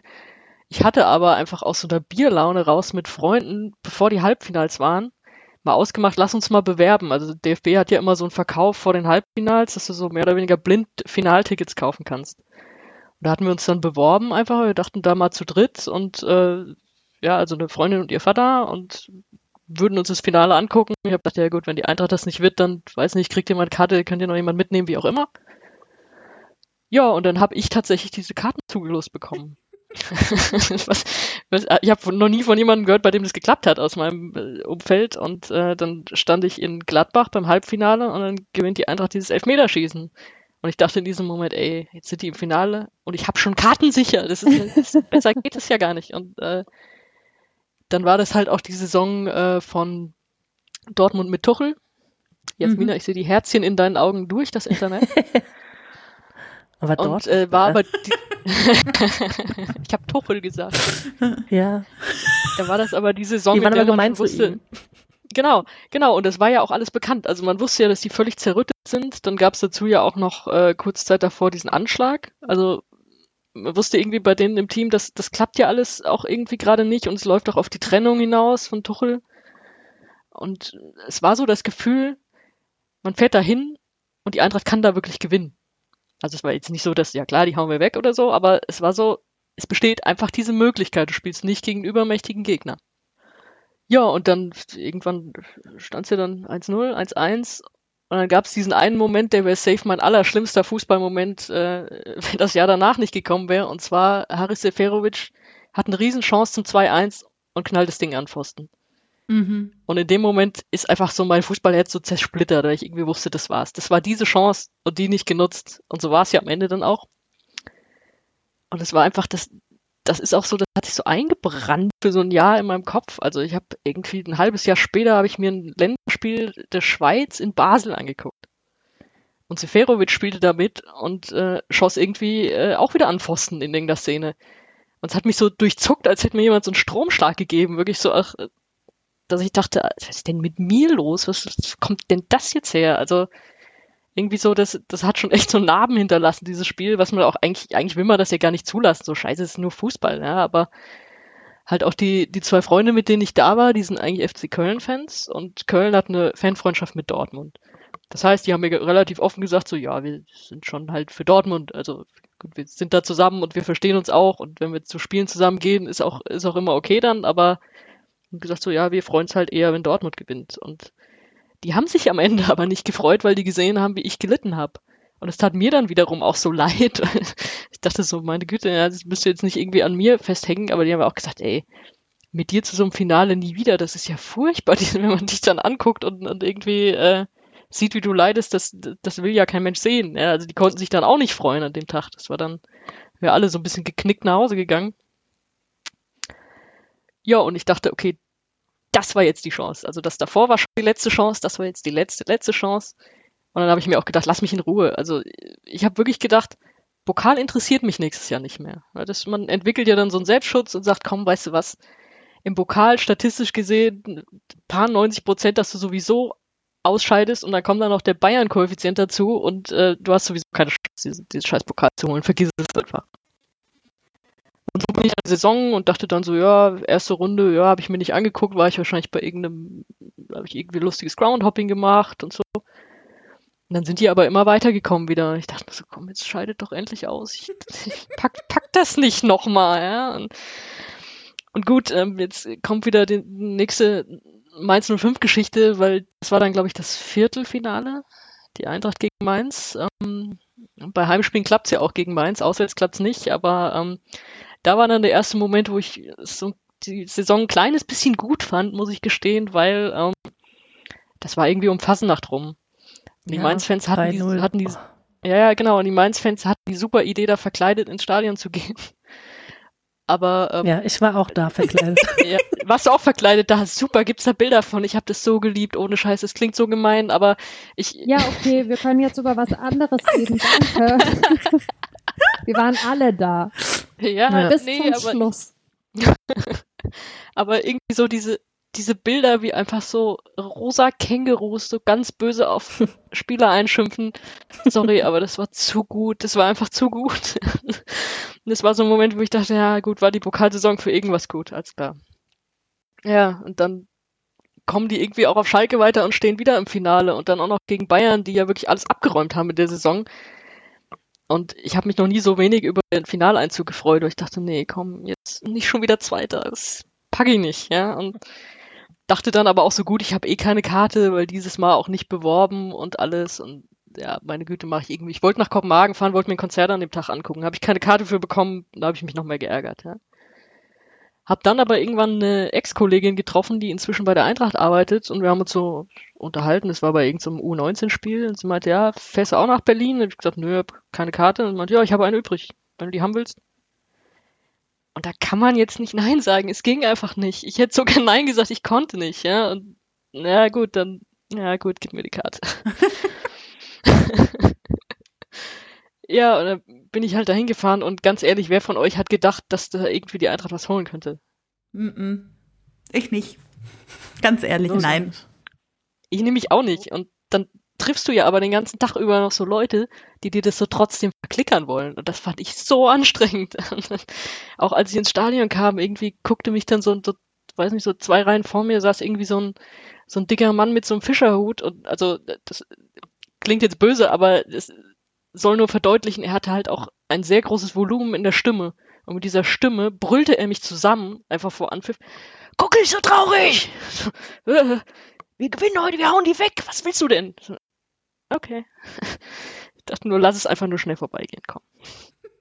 Und äh, so lief eigentlich der ganze Tag. Ja. Also ich, ich bin da eigentlich entspannter reingegangen als in dem Jahr davor, wo ich wirklich gedacht habe, wir können was holen. Also hat mich da mit netten Leuten getroffen und äh, alles okay. Aber bei dem Spiel dachte ich mir einfach nur, lass es bitte schnell rumgehen. Gehofft, komm, 5-0 für Bayern. Ich habe auch Gerüchte gehört, dass es dann wahrscheinlich sehr geknallt hätte im Eintracht-Block. Ihr wisst das alles, ihr wisst, wie die Leute sind. Das wäre wahrscheinlich einfach so ein reinigendes, unschönes Gewitter gewesen. Es gab ja, davor war ja auch die Kovac-Nummer, ja, ich gehe zu Bayern noch. Die haben gestern angerufen, so ein Zufall, ja, kann ich nicht Nein sagen. Da kam ja so viel zusammen einfach an dem Tag. Ja, und dann fällt irgendwann das 1-0. Und, also für die Eintracht. Und das schon so nach zwölf Minuten, glaube ich. Da hatte ich so ein bisschen das, was Jasmina vorhin gesagt hat, so, ach guck mal hier, jetzt führen wir mal. Ja, kann man ja mal kurz, kurz genießen. und äh, ich war dann dadurch, dass, dass ich halt die Karte von der Eintracht-Mitarbeiterin hatte, saß ich auch mit mehreren Eintracht, ja, Mitarbeitern, wie auch immer, im, im Blog. Das war, glaube ich, irgendwie so Jugendtrainer neben mir, der bei dem 1-0 erst seine Frau überschwänglich küsste und dann mich überschwänglich küsste. Und ich fand das in dem Moment erschreckend angemessen, muss ich sagen. Ja, dann gucke ich so zur Halbzeit irgendwie, gucke ich auf, auf die Anzeigetafel und denke, scheiße, es steht ja wirklich 1-0. und dann, ich habe nochmal nach historischen WhatsApp-Nachrichten geguckt. Und ich habe tatsächlich den beiden, mit denen ich 2017 beim Finale war, ähm, also wir haben so eine Gruppe, den habe ich einfach nur geschrieben in der Halbzeit, mir ist kotzübel. und die schrieben halt auch zurück, weil normal würdest du erwarten von Fußballfans so geil, das klappt jetzt und boah, jetzt durchhalten und so. Die schrieben einfach nur zurück, ja, mit dir möchten wir jetzt nicht tauschen, das ist echt schlimm.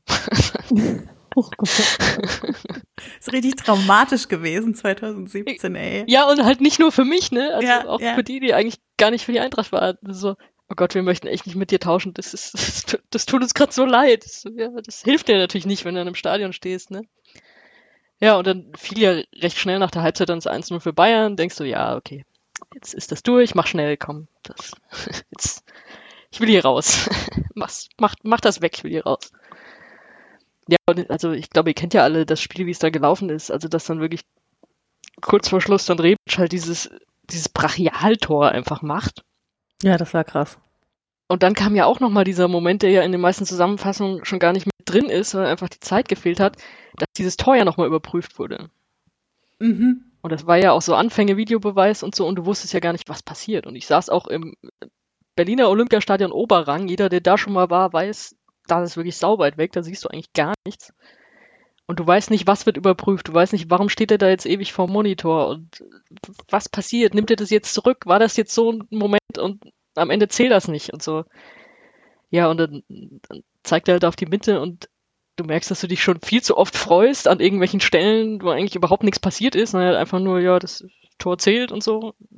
Freust du dich nochmal, dass kam mir diese absurde Szene, dass Bayern diesen Elfmeter nicht gekriegt hat, den sie natürlich hätten kriegen müssen. Fast. Auch wenn ich die Argumentation verstehe, dass der Typ halt einfach nicht mit dem Bein umfällt, an dem er getroffen wird, aber das musst du eigentlich als Elfmeter pfeifen.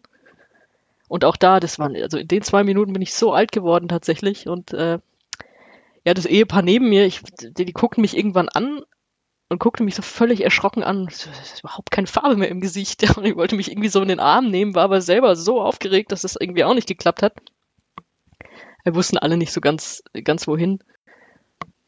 Und dann, ja, der, der Moment, in dem Gacinovic dann auf dieses leere Tor zugelaufen ist, mhm. frage ich wieder lieber euch, was habt ihr gedacht in dem Moment? Auf keinen Fall klappt es, habe ich gedacht ich kann mich da nicht dran erinnern. Das Einzige, woran ich mich bei diesem Finale beziehungsweise bei diesem Pokalsieg erinnern kann, ist äh, der Chuchu Lager Boogie. Alles andere in Erinnerung. das war ja am Tag danach. Aber ich weiß, also ich habe nichts gedacht, glaube ich. nee, ich glaube, Also irgendwie, das ist ja so ein, das ist ja so ein typisches, so ein Anlauf. Und du weißt, natürlich, es geht 50-50, er trifft oder trifft nicht, aber irgendwie war mir klar, der trifft jetzt und es passiert die Sensation. Irgendwie hatte ich das schon im Gefühl, als er diesen Anlauf da gemacht hat. Ja. Und was hast du gedacht, Sonja? Ja, weil mein Problem ist, jeder erzählt diese Geschichte in so wunderbaren Farben und mit wunderbaren Bildern und was auch immer und was, was ihm da Tolles alles durch den Kopf gegangen ist. Mein Problem ist, ich stand da einfach und habe nur hysterisch gebrüllt, schieß, schieß, schieß, schieß, schieß. ich wollte, dass er den von mir aus bis Berlin Mitte kickt. Ja. ich wollte, ich habe gedacht, schieß den einfach nur, wenn er ins Tor geht, geil, und wenn er sonst wohin geht, dann ist endlich Zeit für einen Abpfiff. Mhm. Und da komme ich wirklich nicht gut weg in der Geschichte, aber es ist halt echt so passiert. Ja, ja aber ich glaube, das wird uns allen so gehen. Das, was er gemacht hat, war natürlich safe das Allerbeste, was er machen konnte. Ja. Und auch danach, und jeder, der irgendwie gedachte, jetzt haben wir es, das habe ich auch noch nicht gedacht. Weil ähm, es stimmten ja dann so ein paar äh, Fans aufs, aufs, ja, was heißt Feld, aber auf die, auf die Laufbahn. Und dann gab es ja erstmal Durchsagen, äh, bitte stören Sie das hier nicht und alle wieder zurück und so. Und es war eine Woche davor, ja dieser, der HSV-Abstieg. Da gab es ja auch so, dass die da irgendwie, äh, weiß gar nicht, sind die auch aufs Feld oder so? Auf jeden Fall, dass sich da auch so eine Polizeikette aufgebaut hat und das Spiel war noch nicht abgepfiffen und es hieß, wird das jetzt hier unterbrochen am grünen Tisch oder so. Und ich wusste in dem Moment, als da gefeiert wurde, nämlich nicht, ist das jetzt schon abgepfiffen oder nicht. Und ich guckte dann, guckte dieses Ehepaar neben mir an und bevor ich was sagen konnte, sagte die Frau zu mir, sag mal, haben die schon abgepfiffen? das ist okay, gut. Liegt jetzt nicht nur an mir. Aber ich dachte, das wäre jetzt typisch Eintracht. Es, es, hat sportlich alles geklappt. Und jetzt stürmen die Fans des Feld, der DFB, der sowieso keinen Bock drauf hat, dass die Eintracht das gewinnt. Also das kam ja dann später auch raus. Also Bierhoff hat ja auch gesagt, auch unsere Bayern-Nationalspieler, den hätte mir es jetzt schon gegönnt. Und ich habe gedacht, das ist jetzt der, das ist jetzt der typische Eintracht-Moment. Das ist alles, was mir jemals das Herz brechen kann, das Fußballherz zumindest, ist genau in diesem Moment die brechen jetzt dieses Spiel ab, bevor es abgepfiffen ist. Und das war's. Es gibt einfach nur eine lange Diskussion drum, wer jetzt wie was gewinnt. Und dieser schöne Moment ist tot. Das habe ich wirklich gedacht für eine Minute oder so. Und war dann auch entsprechend durcheinander mit all meinen Gefühlen. Dann gab es irgendwann die Durchsage, das Spiel ist abgepfiffen. Ja, und dann, keine Ahnung. Ich glaube, ich wollte heulen. Ich, ich kann aber safe nicht heulen. Also das Einzige, was mich zum Heulen bringt, ist tatsächlich mein Heuschnupfen. Andere kann ich nicht, konnte ich auch in dem Moment nicht. Und wenn du es in dem Moment nicht kannst, dann kannst du es wahrscheinlich nie. Ja, und dann, dann habe ich aber zum Beispiel auch gemerkt, weil man hat ja so im Jahr davor, ähm, bist du dann so traurig aus dem Stadion rausgeschluppt und hast irgendwie Dortmund-Fans gesehen, die auch so rausgelaufen sind und dachtest, was ist mit euch los, ey? Ihr habt gerade einen Titel gewonnen, warum lauft ihr jetzt hier nicht nackt rum? Oder weiß ich nicht, warum knutscht ihr nicht alle, die ihr findet? Was, warum seid ihr denn so normal? Und da ist mir aufgefallen, dass ging mir jetzt nicht anders. Also ich bin dann nach einer Ewigkeit raus aus diesem Stadion und hatte irgendwie so das Gefühl, dass ich in so einer Zombie-Apokalypse bin, aber mit den geilsten Zombies der Welt. Also weil alle so, alle so selig berauscht, aber auch völlig abgeschlafft vor sich hin gelaufen sind, so auf der Suche, kriege ich irgendwo noch ein Bier und was ist hier eigentlich gerade passiert und weil es auch einfach zu viel in diesem Spiel drin war. Es war einfach, es waren zu viele Gefühle da drin. Und jeder kam dann erstmal so runter und wieder zu sich. So dass es eben nicht so war, dass jeder jedem irgendwie an den Hals gesprungen ist und ihn geküsst hat. Es war eigentlich genau das Gegenteil. Jeder guckte erstmal den anderen an, so, träumst du das auch gerade? Was ist hier los? Und das erste, was ich dann gemacht habe, war so, ach, irgendwie ist das ja jetzt eine besondere Situation, irgendwas muss ich doch jetzt machen und hab so eine Candy Bar gesehen. Die ist immer am Olympiastadion, haben die immer so, so ganz viele Gummibärchen, die man sich selber zusammenstellen kann. Dachte ich, ach, kauf mir jetzt eine Tüte Gummibärchen. Also da, auch, auch da komme ich wieder nicht gut weg. Also so Firebeast ist jetzt auch nicht so mein Ding gewesen, aber da wir jetzt drüber sprechen, ähm, toller Fußballmoment, das klang ja jetzt alles einfach nur wie der Horror, ne? Und ihr fragt euch jetzt eigentlich, wo ist denn da jetzt der tolle Fußballmoment? Und diese selbstgestellte Frage werde ich jetzt am Ende auch beantworten. Der tolle Fußballmoment ist, alles ab diesem Moment, das Spiel ist abgepfiffen. Mhm. Seitdem bin ich mit meinem Fußball-Ich so viel mehr im Reinen und das erlebt zu haben, macht, was ihr wollt, fußballtechnisch mit mir. Also macht natürlich nicht, was ihr wollt, aber ich glaube, ihr wisst, wie ich es meine. Es war so, ja, ja, das erlebt zu haben, das ist passiert. Ich habe das tatsächlich gesehen und da waren ja so viele Geschichten noch drumherum mit, mit Jupp Heynckes bei Bayern auf der Bank. Was habe ich geheult, als ich irgendwie neun oder zehn war und er hat meinen Lieblingsspieler Anthony Jeboa weggeschickt. Ja, und jetzt, jetzt versaust du dem irgendwie so das, das Karriereende und dann mit, mit Kovac, der eigentlich schon, schon abgehauen war und auf einmal feiern die den wieder, warum auch immer. Und du hast in der Woche davor den Europapokal-Einzug verkackt und jetzt holst du ihn dir dadurch wieder und so. Also das, das sickerte dann auch nur so ganz, ganz langsam ein. Und deswegen, der, der schöne Moment kam eigentlich nach dem Abpfiff und der hält auch in diesem Sinne bis heute an, weil es einfach so wie, wie ich dachte, dass das Trauma von 2017 anhalten würde, es hat das einfach so, hat sich einmal drüber gelegt. Ach, was schön. ich sehe, ihr fühlt mit. Nein, tatsächlich. Also, weil das ist so, ähm, also selbst wenn man irgendwie mit beiden Vereinen aus so einem Spiel irgendwie keine besondere Verbindung oder so hat, aber wenn man halt die Menschen hört, für die das irgendwie der Moment ist und sie darüber erzählen hört, das ist einfach das ist Fußball so. Ist. Wobei ich das auch wieder komisch fand, dass dann so Leute um die Ecke kommen, äh, die eigentlich, bei denen du weißt, die mögen eigentlich die Eintracht nicht. Also, ich fand es aber schon geil. Denkt man auch so in so einem Reflex, denkt man dann schon so, ja, hau ab. Mhm. Das kann ich wiederum auch sehr gut nachvollziehen. Ja. Ja, und ich, also ich habe auch nicht wirklich viele Nachrichten bekommen an dem Tag oder so, aber wahrscheinlich gibt es so viele, die früher in der Schule schon gedacht haben, ey, die redet immer von der Eintracht, die nervt mich so. Mhm. Die dieses Spiel dann gesehen haben und wahrscheinlich dann doch irgendwie daran gedacht haben. Mhm.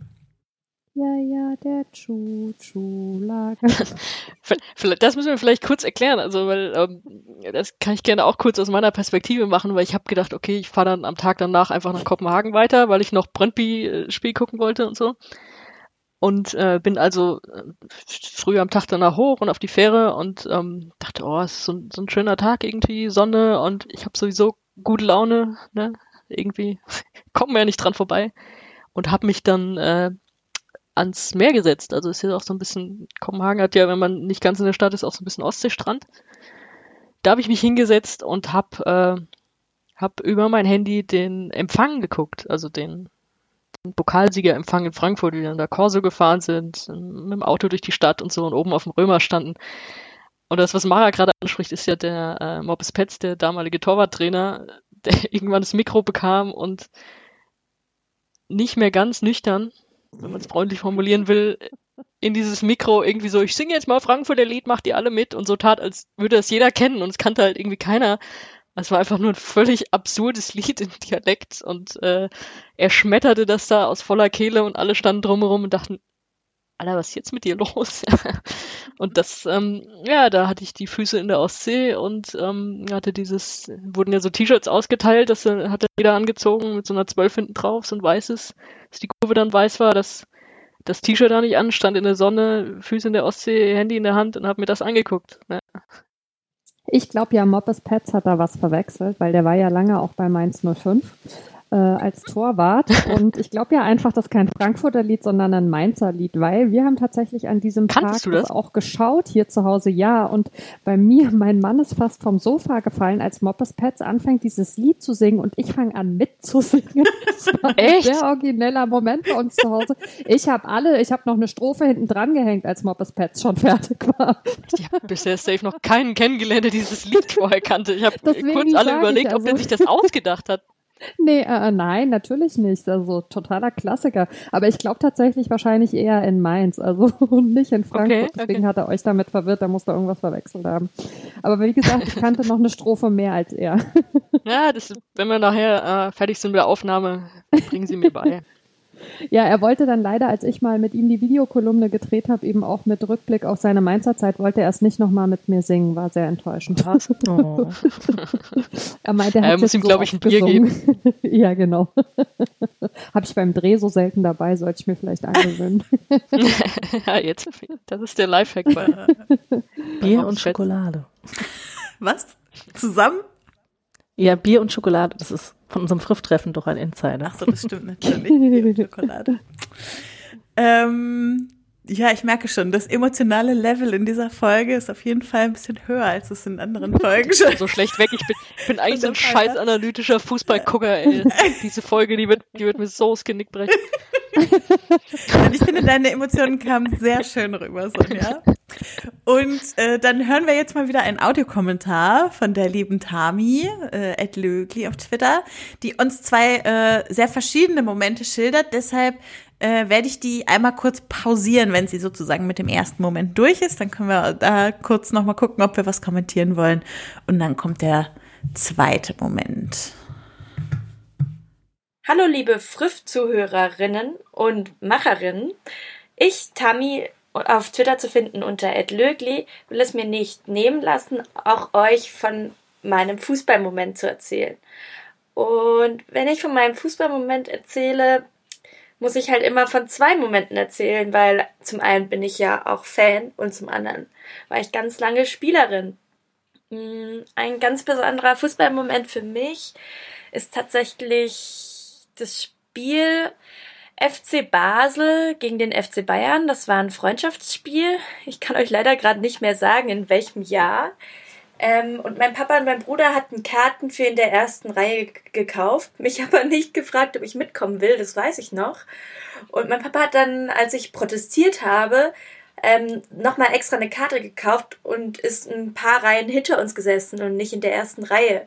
Und wir wussten, wir haben Plätze, an denen keine Absperrung ist, sondern nur ein bisschen so eine Bande, durch die man dann aber durchgucken kann. Und deshalb hatten mein Bruder und ich damals äh, jeweils ein Plakat gebastelt. Und ich war schon immer, ähm, zumindest seit ich Fußball gespielt habe, ganz großer Philipp Lahm-Fan. Äh, spielerischerseits, aber auch, weil ich mochte, wie er sich außerhalb des Platzes so gibt, wie er sich manchmal pointiert und intelligent äußert. Jetzt nicht gerade auf Social Media, aber sonst fand ich das schon sehr cool. Und ich hatte ein damals neon äh, orangenes Plakat gebastelt mit Philipp, Philipp, schenk mir bitte dein Trikot. Und das war zu der Zeit, als Bayern tatsächlich diese weißen Trikots mit diesen neon-orangenen Streifen hatten und dementsprechend sah das mit schwarzer Schrift auch super, super gut aus und ich hatte das auch mit Drucker, also auf Word geschrieben, dann in riesigen Buchstaben und dann das so abgepaust und es sah alles sehr äh, korrekt aus. Und ich war damals noch ein bisschen schüchterner. Und als er Philipp Lahm aber rauskam, um sich aufzuwärmen, dachte ich so jetzt oder nie und habe dann auch einmal Philipp gerufen und ähm, mit dem Plakat gewunken, also geschüttelt und ähm, er hatte dann gewunken ähm, auf dem Weg auf dem Platz und da dachte ich mir schon, okay, er hat gewunken, gewunken, das ist okay, das muss jetzt reichen. Und nach der ersten Halbzeit kam er straight auf mich zu, richtig gerade, ohne irgendein Wort zu sagen, ähm, hat sein Trikot ausgezogen und es mir in die Hand gedrückt. Und das war natürlich schon ein großer Moment für mich. Ich konnte nicht mal sagen, wirklich, äh, also ich habe, glaube ein Danke rausgekriegt, aber ich weiß nicht mal, ob er das gehört hat. Ich war so perplex. Ähm, mein Bruder wollte damals übrigens das Trikot von Mario Mandzukic haben und hat es auch bekommen dann noch. Soweit erstmal. Ich finde die Geschichte so geil. Und äh, in dem Moment, als sie das erzählt hat, hat es sofort bei mir auch Erinnerungen wachgerüttelt. Äh, äh, nicht, dass ich selber mal so ein Plakat gemalt hätte, um ein, um ein Trikot zu bekommen oder so, aber äh, daran, wie ähm, mein Bruder, der war äh, für den Freiwilligendienst in Südafrika, während dort die Fußball-WM war. Und die hatten dann natürlich auch da irgendwie versucht, Tickets fürs Stadion zu kriegen und so. Und die hatten sich dann auch überlegt, was wie können sie ein Plakat fürs Stadion malen, mit dem sie reinkommen und bei dem es irgendeine Wahrscheinlichkeit gibt, dass sie damit im Fernsehen landen und ihren Verwandten zu Hause winken können. Und äh, die haben dann auch irgendeinen witzigen Podolski-Spruch, glaube ich, geschrieben und es leider nicht ins Fernsehen geschafft. Aber das fand ich doch irgendwie, das äh, erinnerte mich gerade so daran, so dieses ein Plakat mit einem ganz bestimmten Zweck malen und damit dann ins Stadion gehen. Mhm. Ich habe ja immer noch so den Traum, einfach mal äh, Schiri schenken mit ein Trikot mit so einem Plakat äh, ins Stadion zu gehen und dann mal gucken, ob ich das schaffe. das musst du dann mit den Colina, mit Colinas Erben zusammen machen. Genau, genau. Stelle ich mich mit, weiß ich nicht, mit, mit Glas, Glas vielleicht dahin und er hat, er hat die, die gute Rufstimme, wahrscheinlich die gute Radiostimme. ja, sehr schön. Und dann hören wir noch Tamis zweite Geschichte. Ja, und mein anderer großer Fußballmoment ähm, war, als ich in den im ersten Jahr in den Damen gekickt habe. Das ist man bei den Frauen schon relativ früh. Ich war noch 17, weil es leider nach wie vor keine A-Mädchen, A-Jugendstruktur für Frauen gibt. Und dementsprechend habe ich schon damals gegen relativ ältere Frauen auch gekickt. Und leider hatten wir die Meisterschaft knapp verspielt. Also das war richtig knapp. Ähm, mit hätten wir das erste Spiel gewonnen, wären wir Meister gewesen. Waren aber im Pokalfinale des Bezirkspokals ähm, vom Verband Südbaden. Und ähm, von vielen meiner Mitspielerinnen, die auch schon älter waren, war das ein großer Traum, äh, diesen Pokal zu gewinnen. Und ähm, das Spiel, ich weiß noch, das lief in der ersten Halbzeit richtig, richtig schlecht und ich war auch richtig wütend. Ich glaube, ich war echt ein bisschen aggressiv, auch in der Halbzeit. Ich erinnere mich dran, ich hoffe, das war das Spiel, dass ich auch eine Flasche durch die Kabine gekickt habe, also so eine Plastikflasche, weil ich einfach so wütend war, weil ich ähm, so eine gute Leistung bringen wollte und es irgendwie nicht geklappt hat. Damals habe ich, ähm, glaube Rechtsaußenverteidigerin, als rechts, rechte Außenverteidigerin gekickt. Und in der zweiten Halbzeit lief es richtig, richtig gut, auch wirklich für mich persönlich. Also ich habe da wahrscheinlich die beste Leistung meines äh, meiner elfjährigen Fußballerinnenkarriere gebracht und richtig schön auch mit unserer Mittelfeldspielerin zusammengespielt, immer wieder richtig mit vor und zurückgegangen. Und ja, was soll ich sagen? Wir haben dieses Spiel gewonnen und nichts geht über das Gefühl, das erste Mal wirklich einen offiziellen Pokal zu gewinnen ich fand, das war auch nochmal was anderes. Ich hatte schon viele Meisterschaften im Jugendbereich gewonnen, aber das wirklich im Damenbereich die Besten im Bezirk zu sein. Da spielt man am gleichen Tag. Das ist das Spiel, das vor dem Männerspiel stattfindet unter großem Publikum. Und danach kamen auch echt viele Menschen zu mir und meinten, dass ich stark gekickt hätte. Aber der beste Moment in diesem Moment ist tatsächlich die Heimfahrt, die mir so eindrücklich geblieben ist. Wir hatten da einen großen Bus, weil ähm, solche Bezirkspokalspiele sind immer an einem festgelegten Ort, ähm, damit jeder ungefähr die gleiche Anreise hat. Und äh, ihr könnt euch vorstellen, das war ein Reisebus, ein Partybus. Es wurde sehr viel Radler getrunken, das haben wir immer gerne getrunken, aber nach so einem Spiel an so einem heißen Tag reichen auch schon zwei Radler aus. Und ich weiß auch noch, wie wir, ich glaube, das weiß jede von uns noch, wie wir eine legendäre Pinkelpause äh, eingelegt haben mit Johlgesängen und ähm, die Party ging dann noch weiter bis ganz spät in die Nacht im Sportheim und zwischendrin gab es noch eine gute Portion Spaghetti vom Sportheimwirt. Ja, ich glaube, das sind so Momente, die man nie vergessen wird. Wobei ich danach auch echt immer oder ich immer das Privileg hatte, mit einer sehr guten Mannschaft zu spielen und wir echt auch noch einiges gerissen haben. Aber der erste Pokalsieg ist der schönste. Das kennt Früff ja mittlerweile auch. Liebe Grüße und viel Spaß noch mit dieser Folge.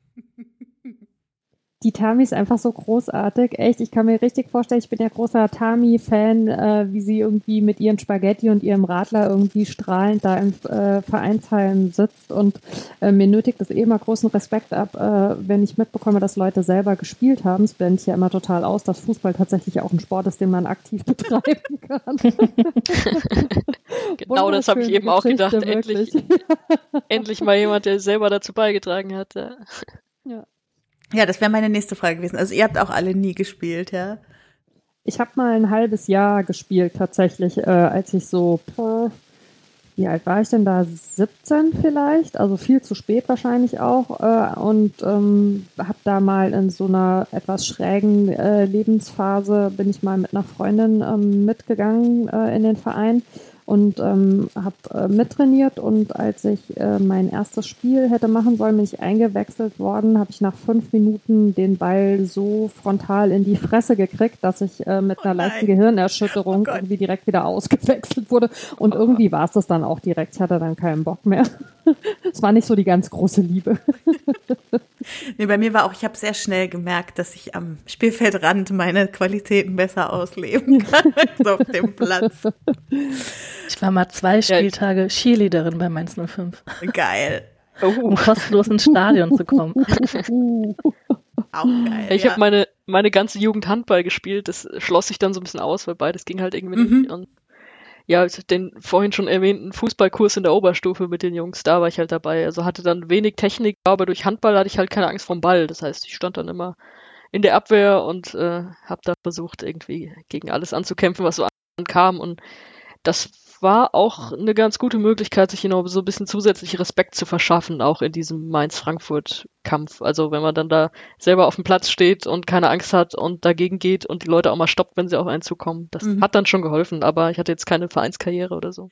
Ja, dann mache ich vielleicht jetzt noch mal weiter. Ähm ich muss natürlich noch einen Wolfsburg-Moment erzählen und ich habe lange überlegt, was ich nehme, weil äh, es gibt äh, viele schlimme Momente, die meine Beziehung zu diesem Verein sehr geprägt haben. Und äh, da zählen zum Beispiel die vielen Relegationen der letzten Jahre äh, unbedingt dazu, die auch mein Leben in der Zeit extrem geprägt haben, weil ich gedanklich gefühlt überhaupt nicht mehr vom Fußball abschalten konnte für zwei oder drei Monate, in denen diese Angst des Abstiegs so real war und irgendwie so viel Einfluss auf mein Leben genommen hat.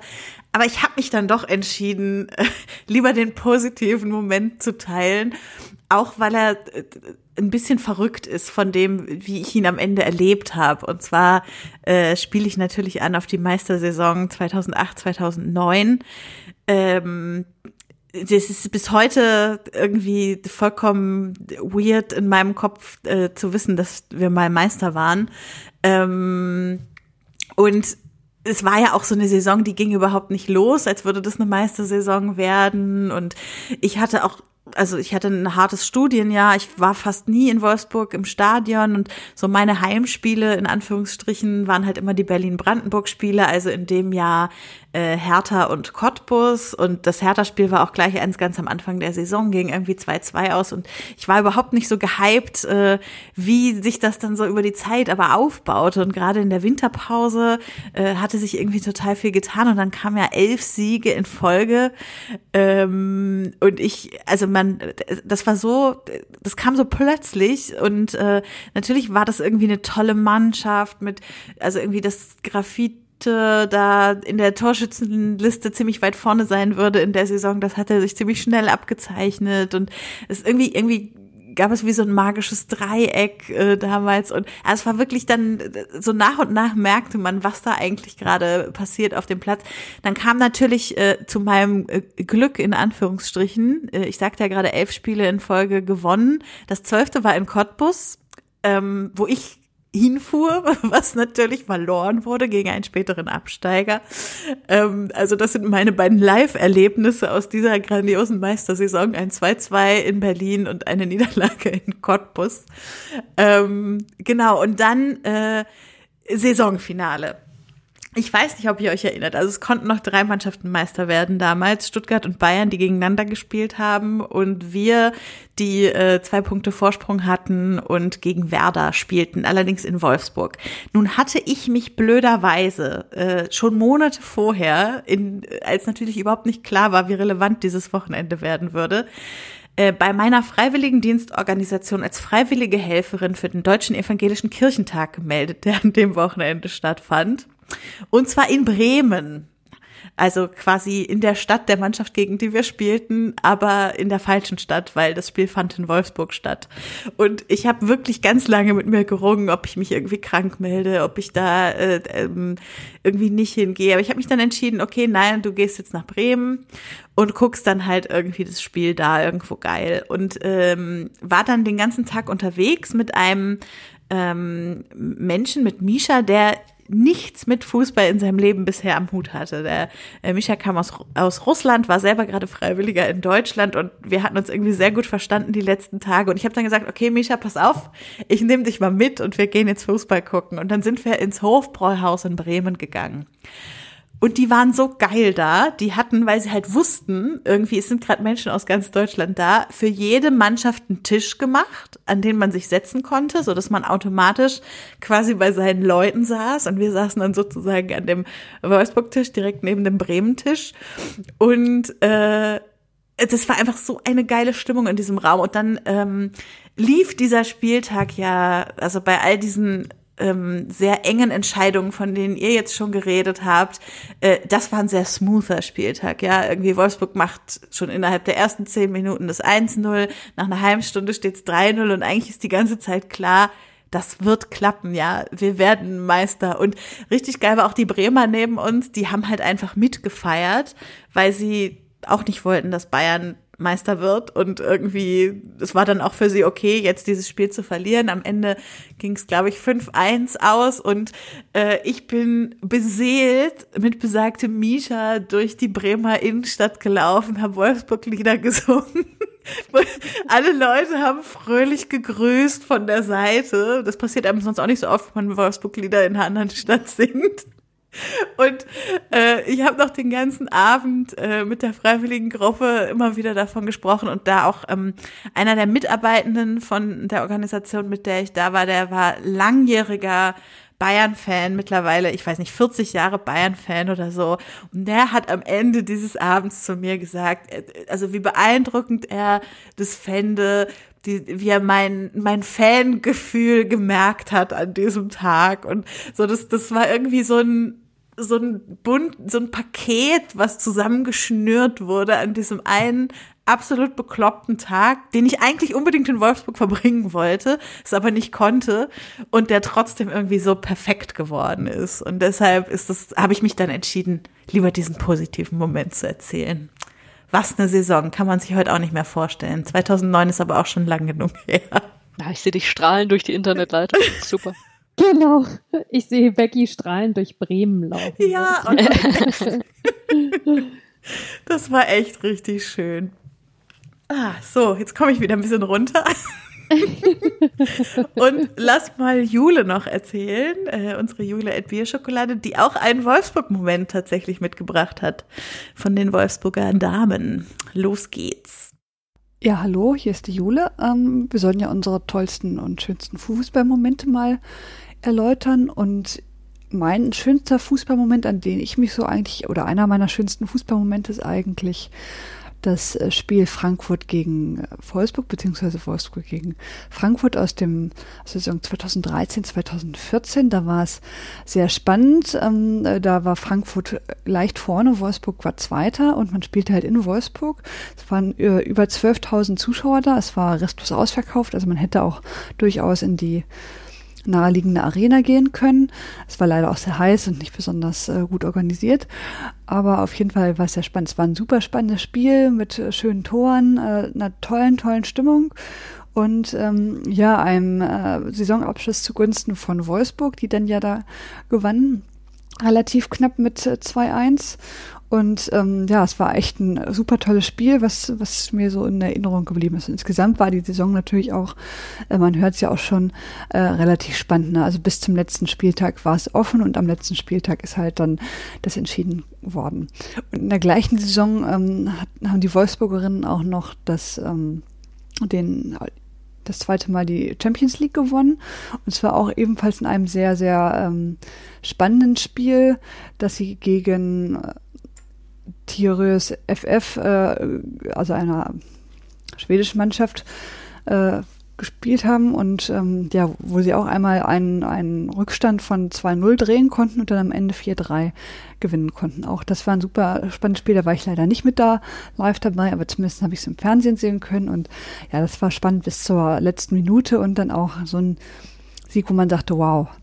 Und das war so meine Lieblingssaison und ähm, ja, was ich jetzt zusätzlich natürlich auch noch ganz toll fand, war 2011 die WM im eigenen Land. Die ging natürlich jetzt für die deutsche Mannschaft nicht so richtig gut aus, äh, wenn wir ehrlich sind, aber zumindest war es spannend. Da habe ich ja auch mehrere Spiele sehen können und es war einfach eine schöne Stimmung. Die, die Stadien waren immer ganz gut gefüllt und ja, es hat einfach Spaß gemacht, da das, das zuzugucken und ähm, ja, es war mal schön, dass so für, für einen kurzen Moment der Frauenfußball so ein bisschen im Fokus stand. Sehr schön. Haben wir auch noch mal ein paar Frauenfußballmomente dabei. Da habe ich nämlich auch drüber nachgedacht, ob ich nicht auch noch was hier von Turbine aus Potsdam zu erzählen habe. Aber da kommt vielleicht gleich noch mal eine ganz kleine Anekdote von mir am Rande. Äh, und über die Anekdoten zur WM 2011, also ich glaube, da könnte ich äh, auch Tausende erzählen, aber die, äh, da hört ihr oder ihr Hörende hier unseres Podcasts könnt euch dazu auch noch mal einige anhören in dem Podcast vom letzten Sommer, als wir äh, in Vorbereitung auf die äh, Frauen-WM einen Cast mit unseren Anekdoten aufgenommen haben. Da hatten wir so einige zur WM im eigenen Land sozusagen. Ja, Mara, möchtest du vielleicht noch mal weitermachen mit einem deiner Momente? Oh ja. Nein, also äh, ich habe äh, festgestellt, aber tatsächlich erst jetzt, während wir es aufnehmen, dass die Momente, die ich aufgeschrieben habe, ja sogar in einer zeitlichen Chronologie sind. ähm, also äh, angefangen von der WM 90 damals und dann äh, die Nicht-Aufstiegs- und Aufstiegssaisons. Äh, und ähm, als Mainz 05 dann ähm, Erstligist war, wieder ähm, gab es äh, die Situation, dass äh, ich unbedingt äh, meinen kleinen Neffen zum ersten Mal mitnehmen wollte ins Stadion. Also ähm, ich habe ja drei Geschwister und meine beiden Schwestern haben jeweils äh, einen Sohn und eine Tochter und ähm, der äh, große Neffe und äh, die große Nichte, die waren also schon so prinzipiell Fußball interessiert und waren da auch im Stadion bei ihren jeweiligen Vereinen.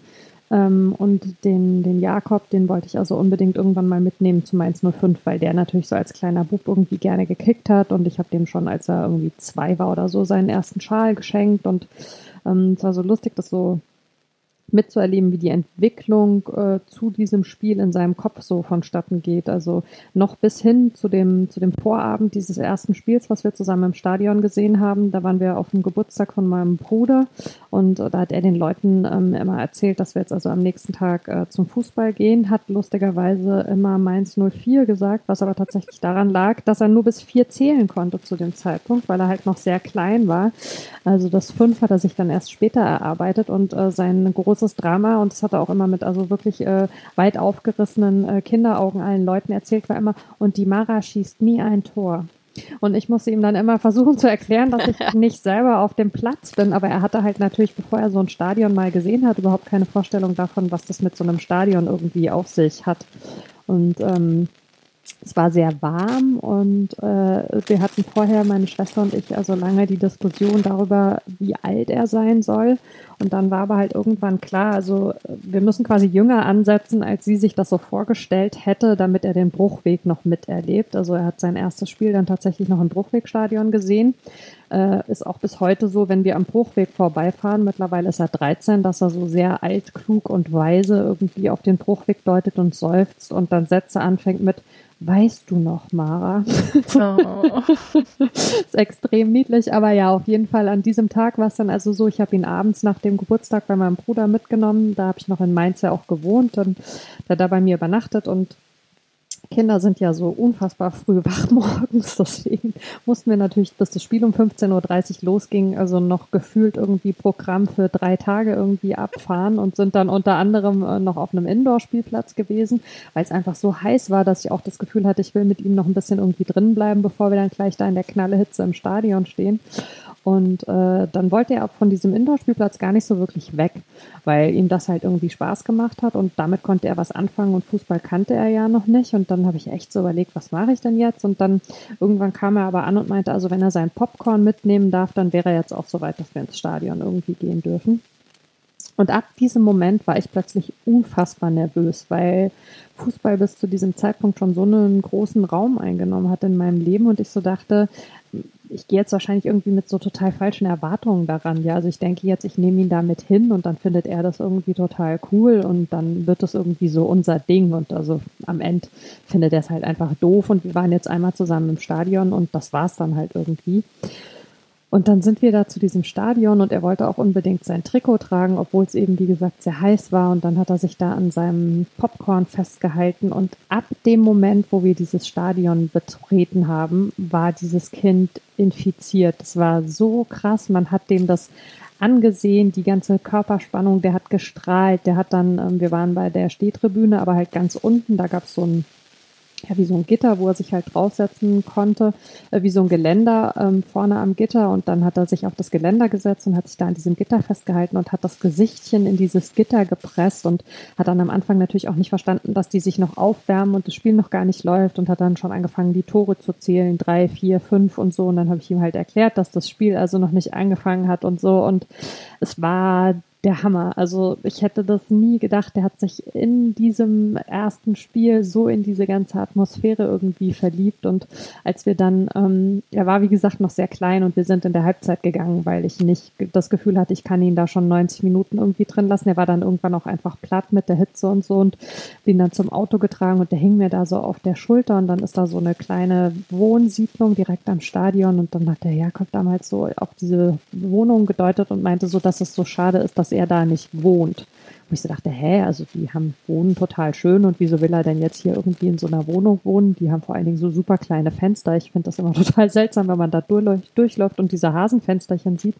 Und dann seufzt der Jakob so und sagt so, ach bei Mara, das wäre ganz nah bei dir und dann könnten wir immer zusammen zum Fußball gehen. Und das war oh. einfach so herzerwärmend. Und tatsächlich ist es ja so, ich meine, er ist mittlerweile also ein, ein Jugendlicher, ein Teenager und ähm, äh, es hat sich aber nichts daran äh, verändert, also dass, dass er das wirklich unglaublich gerne macht, dass wir viel zusammen im Stadion sind. Wir wären eigentlich äh, heute, wo wir jetzt aufnehmen, Samstag tatsächlich auch zusammen in Berlin beim Union-Spiel und ähm, das hat ihn jetzt auch sehr beschäftigt die letzten Tage, dass er das verpasst und äh, letzte Saison unsere erste gemeinsame große Auswärtsfahrt ähm, war auch tatsächlich Berlin, da waren wir bei der Hertha und da hat er dann äh, abends, als wir im Hotel waren, hat er dann irgendwie auch so, der hat dann immer so dieses, dass er so seufzt, bevor er so seine großen Geschichten irgendwie einleitet und meinte dann, also weißt du, so wie du mich immer mitgenommen hast ins Stadion, als ich klein war, später werde ich dich dann mal mit dem Rollstuhl zum Stadion schieben. Und ich sage, ach ja, schön.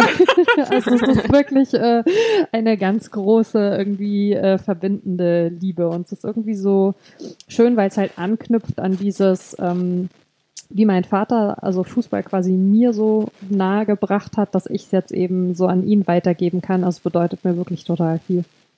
So schön, wirklich. Ja. Ähm, mir kommen da auch so zwei, drei Anekdoten noch in den Kopf, weil ähm, ich bin hier in meinem Freundeskreis auch dafür bekannt, dass ich die bin, die versucht, die Kinder der Freundinnen zum Fußball zu ziehen.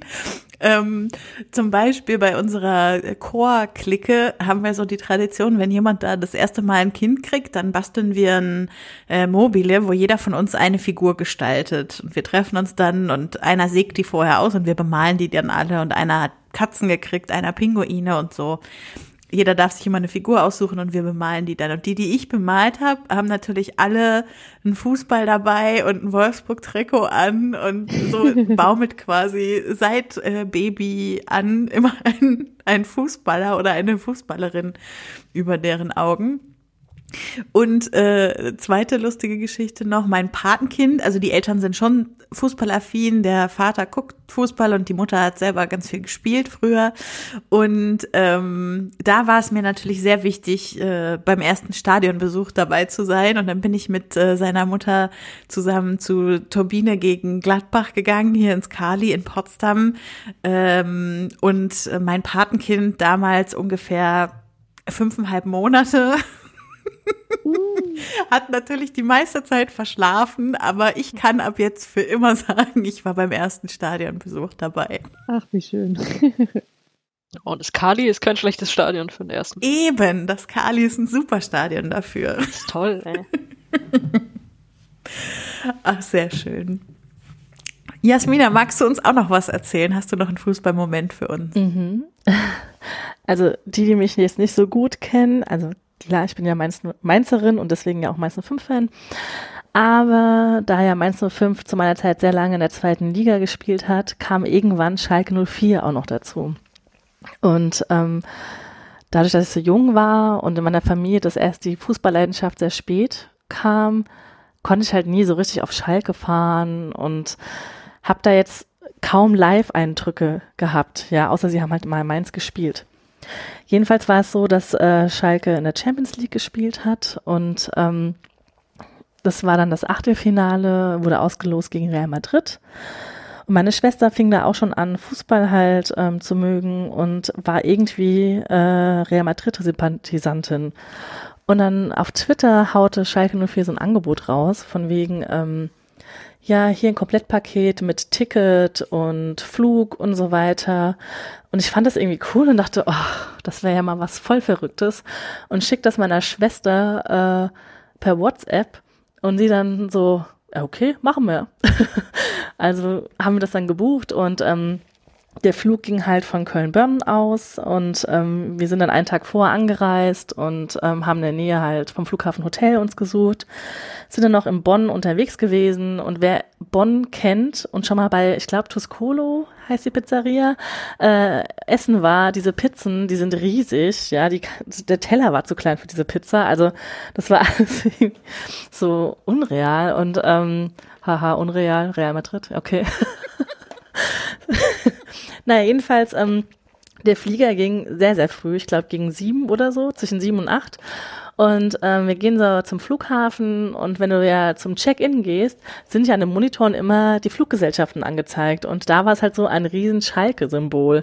Und ähm, wir checken so ein und nebendran war ein riesen Tisch mit den Fanbetreuern, glaube ich. Und dann kriegt jeder halt so eine Schalke 04-Mappe in der Hand, wo dann verschiedene Sachen drin waren. Aufkleber und ein Schalke 04 ähm, Reisepass und wir haben einen Schal bekommen und so weiter und den Ablaufplan. Und dann sind wir halt in den Flieger eingestiegen und auch auf den Sitzen waren überall Schalke 04 Logos.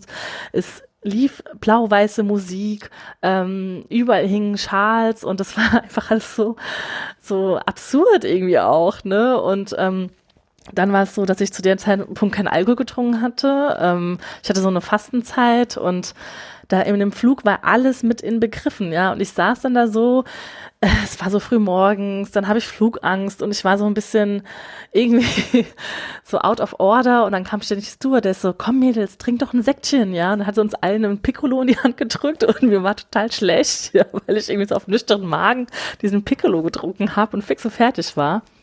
Naja, und dann sind wir irgendwann halt in Madrid gelandet und wurden dann mit so einem Shuttle-Service in die Stadt ähm, gebracht und ähm, alles war blau-weiß und irgendwie der Himmel war blau, es waren 24 Grad und diese Atmosphäre und wir sind durch ähm, Madrid getingelt und ähm, das, also da war schon die Stimmung so was Besonderes. Und dann irgendwann abends wurden wir dann wieder mit dem Bus abgeholt und zum Stadion gefahren. Und wir sind diese lange Straße halt lang gefahren und aus dem Fenster habe geguckt und da war halt diese ganze Straße voll mit Schalke-Fans. Die Ultras haben so ein ähm, so einen Fanzug gemacht und haben mit Trommeln und Trompeten ähm, gespielt und das war so verrückt. Und auf einmal mitten in der Stadt taucht dann das Bernabeu-Stadion auf, ja, und ähm, die spanischen Fans drumherum. Und wir sind dann ins Stadion gegangen und was ja auch so absurd war, weil wir, unser Block war ganz oben, sind wir halt mit Rolltreppen hochgefahren. Ja, das habe ich auch noch nie im Stadion erlebt.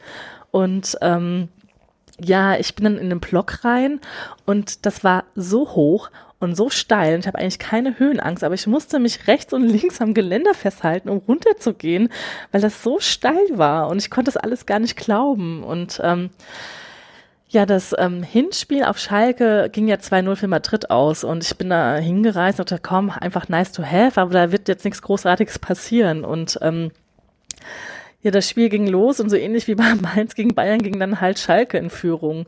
Und ähm, das, das Krasse an diesem Spiel war ja, meistens ging Schalke in Führung und äh, Ronaldo hat dann immer den Ausgleich gemacht. Und das hat mich fast wahnsinnig gemacht, ja. Und dann ging es halt ähm, die zweite Halbzeit los und Real Madrid ging das erste Mal in Führung. Und da dachte ich, ja, ja gut, okay, ähm, das ist jetzt gelaufen. Und fünf Minuten später machte Sané den Ausgleich. Und ähm, zu der Zeit lief es, glaube ich, generell nicht so gut bei Madrid und das Stadion war auch nicht ausverkauft und die Fans haben auch nicht so viel Stimmung gemacht. Aber dafür wir Schalke-Fans, wir sind völlig durchgedreht und Schalke hat so einen Druck gemacht. Und ähm, ich werde es nie vergessen, meine Schwester hat dann ähm, gesagt, irgendwann war sie auch für Schalke, weil die Fans so eine Energie hatten und wir haben alle so gebrüllt, weil wir so weit oben waren und wir wollten einfach, dass das ankommt bei dem Team. Ja, ich glaube, als ich zurückgekommen bin, hatte ich drei Tage heiser, weil ich echt die Lunge aus meinem Hals geschrien habe. Und ähm, in der 84. Minute machte Huntela dann das 3-4 und dann sind wir alle völlig eskaliert. Ich hatte, ähm, ich war irgendwann vorher mal mit Mainz 05 bei, bei, bei Borussia Dortmund mit meiner Mutter. Wir haben so einen Ruhrpott-Trip gemacht und waren dann am nächsten Tag äh, beim Training von Schalke 04. Und beim Getränkestand hatte sie, äh, die Verkäuferin halt auch so kleine selbstgemachte Tonengel in Blau-Weiß ähm, verkaufen. Meine Mutter, weil es mir zu der Zeit nicht so gut ging, hat mir dann einen geschenkt und den hatte ich halt um als Kette. Und ich habe da mit wildfremden Männern Arm in Arm gehangen. Die, wir alle haben diesen Engel geküsst und zum Fußballgott gebeten, dass wir noch ein Tor schießen, damit wir weiterkommen. Und Schalke hat so viele Chancen gehabt und ähm, es hat leider nicht geklappt, aber du warst dann ähm, irgendwie warst du total stolz auf dieses Team und irgendwie bist, warst so ein bisschen traurig, dass wir es nicht geschafft haben, aber das Positive an diesem Spiel hat einfach alles ähm, überwiegt und ach, das war, ich glaube, als äh, während dem Spiel haben wir alle den Mythos vom Schalker Marktleid gesungen und ich glaube, ich, ich habe fast geheult, ja, weil es einfach so, ich kann das gar nicht beschreiben, diese Atmosphäre, das war so magisch und so einzigartig. Wir sind dann irgendwann mitten in der Nacht wieder zurück zum Flughafen äh, unser Flieger hatte Verspätung. Wir saßen alle auf diesem Flughafenboden und es war totale Stille, weil wir alle voll fertig von diesen Emotionen waren, aber irgendwie auch so glückselig und die Petra, die hat ja mal ein gutes Bild irgendwie mal geschaffen, so ich war voll und leer im Kopf zugleich. Also weil das so einzigartig war und ähm, das werde ich nie vergessen. Also es war echt eines der größten Erlebnisse, die ich je hatte. Voll toll. Ach, ich habe so Gänsehaut und Tränen in den Augen, wenn ich davon erzähle, weil es einfach so so krass, wie sich die Emotion so überträgt, ne, wenn jemand das erzählt. Ja, echt, das ist so irgendwie wirklich eine sehr emotionale Folge. Ja. Und eigentlich denkt man sich ja so Schalke. aber Danke, dass du das gesagt hast. Macht mir das nicht kaputt. Aber halt einfach so, nein, aber einfach halt zu merken, also was das, was solche Momente eben für eine Bedeutung, also für jede von uns haben, ist einfach total schön. Mhm. Ja, man sich auch irgendwie dann doch nachvollziehen kann. Genau eben, also deswegen, wenn man von draußen drauf schaut, ist der Verein ja total wurscht, aber halt einfach zu merken, was es, was es für die andere für eine Bedeutung Mhm. hat. Total. Cool. Ja, ich meine, ich habe ja auch einen großen Bruch mit Schalke seit der Tönnies-Sache, aber dieser Moment, also ich werde es nie vergessen, wie nach dem Spiel diese Mannschaft zu uns kam und es war ja so weit entfernt, aber wir waren so verbunden, als würden sie direkt vor uns stehen. Also ja, das, das werde ich halt. Soll er dir mal nicht kaputt machen, der Tönnies. So weit kommt Nee, noch. das schafft er niemals. Das ist sehr gut. Äh, Dann haben wir noch einmal emotionale Fußballmomente von äh, einem äh, einer Gästin beziehungsweise eigentlich ist sie ja keine Gästin, aber einen Audiokommentar äh, dabei, nämlich unsere Christelle, äh, Cristaldo 1907 auf Twitter, hat uns auch noch mal einen etwas längeren Audiokommentar mit ein paar ihrer schönsten Fußballmomente aufgenommen. Ja, hallo, hier ist die Christelle und ich möchte euch auch ein bisschen von meinen Fußballmomenten erzählen. Ich, ja, es sind, es werden wohl mehrere werden. Ich konnte mich nicht auf einen einzelnen ähm, beschränken. Es, es sind einfach zu viele, denn selbst mit einem äh, Verein wie dem FC Augsburg, ähm, der ja mein Herzverein ist und mit dem ich äh, leide und liebe, ähm, ja, selbst mit so einem kleinen äh, graue Mausverein kann man ganz, ganz große Momente erleben. Ähm, ja, ziemlich offensichtlich ist der erste Fußballmoment, den ich auch meinen Enkelkindern noch erzählen werde, wenn ich dann mal welche habe, der Aufstieg des FCA am 8. Mai 2011 in die erste Fußball-Bundesliga der Herren. Ähm, ja, das war ein ganz, ganz schöner Tag und ein, ja, also das Wetter, aber auch bestes Fußballwetter und es war schon absehbar, dass es vielleicht klappt. Deswegen, das Stadion war bumsvoll ausverkauft. Ich war dort mit meiner Schwester und ähm, der Spielverlauf war nicht ganz so, wie wir es uns vorgestellt hatten und äh, es stand dann irgendwann eins zu eins und wir brauchten noch ein Tor unbedingt und ja, dann kam es zur Ecke. Michael Turk schlägt die Ecke, ähm, der Torwart vom FSV Frankfurt äh, segelt knapp dran vorbei. Der, Fall, äh, der Ball fällt Stefan Hein vor die Füße und der eiskalt mit links schiebt ihn ins Tor und ja, mitten in unser Herz, den FCA in die Bundesliga. Und ja, wir haben, wir haben geweint, gelacht gleichzeitig. Ich weiß noch, ich, wie ich zu meiner Schwester gesagt habe, ist der drin? Sind wir drin? ja, das war, das war ein ganz wundervoller Moment und wir haben sehr, sehr viel gefeiert und ähm, waren wahnsinnig stolz drauf, dass es der FCA geschafft hat, da anzukommen, wo er bis heute ist. Bis heute. Und das hätte damals niemand gedacht, dass der FCA so lange in der ersten Fußball-Bundesliga bleibt. Ja, ähm, ja, mein zweiter Moment ähm, ist auch so ein erstes Mal, ähm, dass der FCA etwas zum ersten Mal geschafft hat. Ähm, und seitdem schon das ein oder andere Mal wieder, wie ich mit ähm, großer Genugtuung feststellen kann. Und zwar war das ähm, ja der erste Sieg des FCA gegen den FC Bayern. Ähm, es hat ein paar Saisons gedauert, aber 2014 war es soweit. Ähm, die Bayern waren schon Meister und ähm, im ersten Spiel nach der Meisterschaft, wenn ich es richtig in Erinnerung habe, äh, ging es nach Augsburg unter Pep Guardiola. Ähm, und Guardiola stellte ja im Nachhinein hieß es eine B11 beziehungsweise sämtliche Buchstaben des Alphabets wurden bemüht, äh, um die äh, äh, ja ähm, nicht äh, Erstklassigkeit oder Perfektionsklassigkeit dieser äh, dieser Aufstellung von Guardiola zu beschreiben. Ähm, ja, stellte auf jeden Fall nicht die Bayern auf, mit denen er immer gespielt hatte, sondern rotierte so durch, dass, manch, dass so, so mancher Spieler auf, auf dem Platz stand in der Startaufstellung, die ähm, der, der geneigte Bayern-Fan, der sich nicht intensivst mit seinem Team beschäftigt, noch nie gehört hatte. Ähm, ja, und was in dem Ganzen immer wieder vergessen wird, ist, dass auch der FCA ähm, zu dem Zeitpunkt extrem verletzungsgeplagt war und auch mit einer, ja, in Anführungszeichen B11 auflief und trotzdem ähm, fiel irgendwann das 1 zu 0 durch Sascha Mölders. Das war schon äh, ein Tor gegen die Bayern zu schießen. Ähm, es stand trotzdem Manuel Neuer im Tor und äh, dass Sascha Mölders ein Tor äh, erzielt, wenn Manuel Neuer im Tor steht, ähm, ja, allein das schon war ein ganz großer Moment, den, wir sehr, sehr gefeiert haben. Und ja, es, es blieb dabei. Ähm, sämtliche Wechsel hiel, halfen nichts mehr und man konnte den Bayern-Spielern ähm, an der Körpersprache ansehen, wie sehr sie genervt waren davon, dass sie diesen blöden Augsburgern keinen Ausgleich äh, reinwirken konnten ähm, und äh, tatsächlich mit dieser Schmach äh, vom Platz gehen mussten, dass die Augsburger sie geschlagen hatten, nachdem sie doch eigentlich schon Meister waren. Und ähm, so änderte das für die Bayern natürlich nicht ganz so viel, außer dass sich die ganze Liga über sie den, den Mund zerriss Riss und äh, für uns war es aber, für uns Fans und für die Mannschaft ein, ein Riesentag. Und bis heute trage ich dieses, ähm, ein, ein Foto, das ich damals von der Anzeigetafel gemacht habe, äh, ist bis heute mein Forsch also mein, mein Bild in, auf Twitter, weil es einfach ein, ein ganz, ganz großer Fußballtag für mich war, als wir die zu dem Zeitpunkt wirklich sehr arrogant auftreten in Bayern ähm, zu Hause in unserem Stadion mit 1 zu 0 geschlagen haben, weil Sascha Mölders gegen Manuel Neuer ein Tor geschossen hat.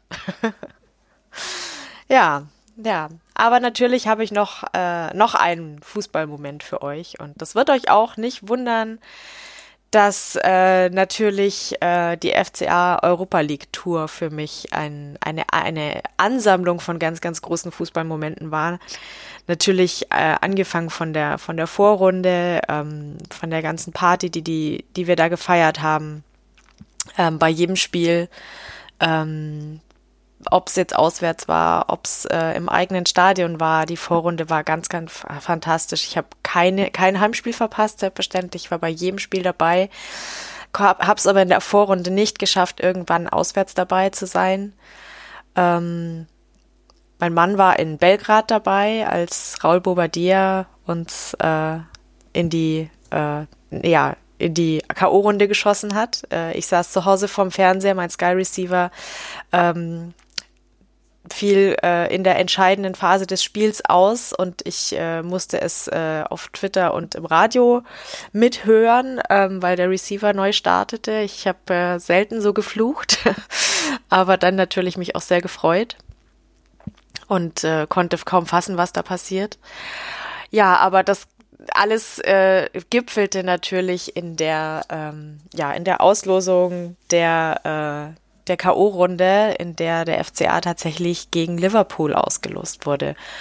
Und ich erinnere mich, dass ich bei der Feier, dass es der FCA in die Europa League geschafft hat, also der, der Endfeier, also Jahres, äh, Saisonabschlussfeier auf dem Augsburger Rathausplatz. Meine, mein erstes Kind war gerade geboren und ich, ich hatte sie auf dem Arm, gerade ein paar Wochen alt. Ähm, und dann sagt, sagte ich zu meinem Mann, wenn der FCA in, in England spielt, in der Europa League, zum Beispiel in Liverpool oder so, dann bin ich da dabei. Es ist mir völlig egal. Und wenn ich durch den Kanal schwimmen muss, da bin ich dabei. Und da hat er noch gelacht und gesagt, ja, ja, das gucken wir dann mal. Aber da war die Auslosung und da war, da stand Liverpool. Und für mich war völlig klar, ist scheißegal, wie ich bin da dabei. Und ich habe es auch geschafft, natürlich. Irgendwie. Es war schwer, an Karten zu kommen, aber ich habe es geschafft. Ähm, das Hinspiel war schon fantastisch. Es war eine ganz, ganz besondere Stimmung nochmal. Also alle Vorrundenspiele waren fantastisch in, äh, bei uns zu Hause, aber das Spiel gegen Liverpool war nochmal noch mal besonderer.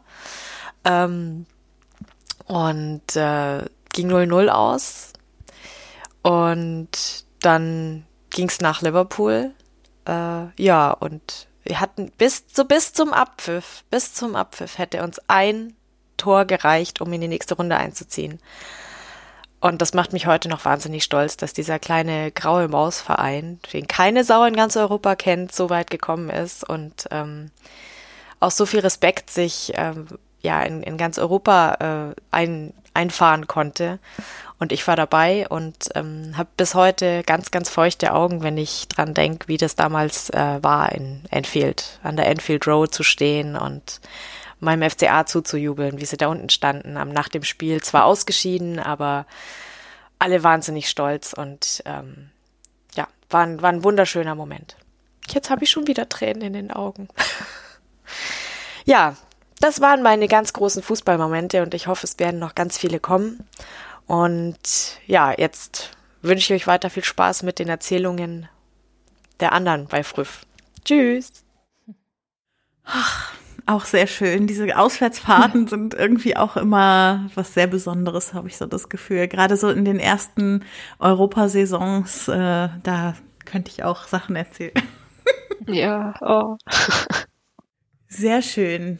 Wir nähern uns langsam dem Ende unserer Anekdoten, aber Mara hat noch einen Fußball Fußballmoment zum Abschluss für ja, was ähm, natürlich also für mich in Sachen Fußball in den letzten Jahren ähm, total auch prägend war, neben der eigenen Vereinsliebe, ähm, ist die Tatsache, ähm, dass mein Mann ja HSV-Fan ist und ähm, wir haben, als wir uns kennengelernt haben, äh, war es irgendwie so, dass wir mal über Fußball halt gesprochen haben und irgendwie so ganz froh waren, dass wir uns nie in die Quere kommen würden. Also es war so klar, der HSV, der wird immer irgendwie oben mitspielen und Mainz wird halt immer gegen den Abstieg kämpfen und es wird jetzt keine dramatischen Momente geben, wo wir zusammen im Stadion sind und es geht quasi irgendwie so für beide um alles. Haha, little did we know. es ist tatsächlich schon so, dass also ähm, das allererste Spiel, das wir zusammen im Stadion gesehen haben, war äh, in Mainz und das war die Saison, äh, in der Mainz äh, den äh, Startrekord hatte und war also gleich auf mit ähm, also auf jeden Fall Bayern und ich weiß nicht, ob es noch andere Vereine ähm, gibt, die gleich viele Spiele zu Beginn eben gewonnen haben. Es war also die Tuchel-Saison noch oder also eine der Tuchel-Saisons und äh, Mainz hätte also in diesem Spiel mit einem Sieg so an allen anderen singulär vorbeiziehen können in Sachen Startrekord. Leider hat der HSV aber dann das Spiel gewonnen. das war ein bisschen schade. Ähm, ja, aber ähm, das war natürlich nur der Anfang einer äh, sehr intensiven äh, Beziehung, die diese Vereine, wenn man denn ähm, nun mal so mit ihnen verbunden ist, äh, in den folgenden Jahren hatten. Und also einer der wirklich ähm, ja, man muss schon sagen, schlimmsten Momente in Bezug auf diese Geschichte war, äh, ich bin ja immer so schlecht damit, äh, mir Zahlen, sprich Saisons zu merken, aber auf jeden Fall in der letzten Saison, in der Thomas Tuchel äh, in Mainz war, was man zu diesem Zeitpunkt ja noch nicht wusste, es lief ganz normal der 34. Spieltag der Saison und zwar eben klar, ähm, wenn Mainz, äh, also und Mainz hat äh, zu Hause gegen den HSV gespielt und für Mainz ging es noch um äh, die Europa League und für den HSV ging es darum, den Relegationsplatz nicht zu verlieren.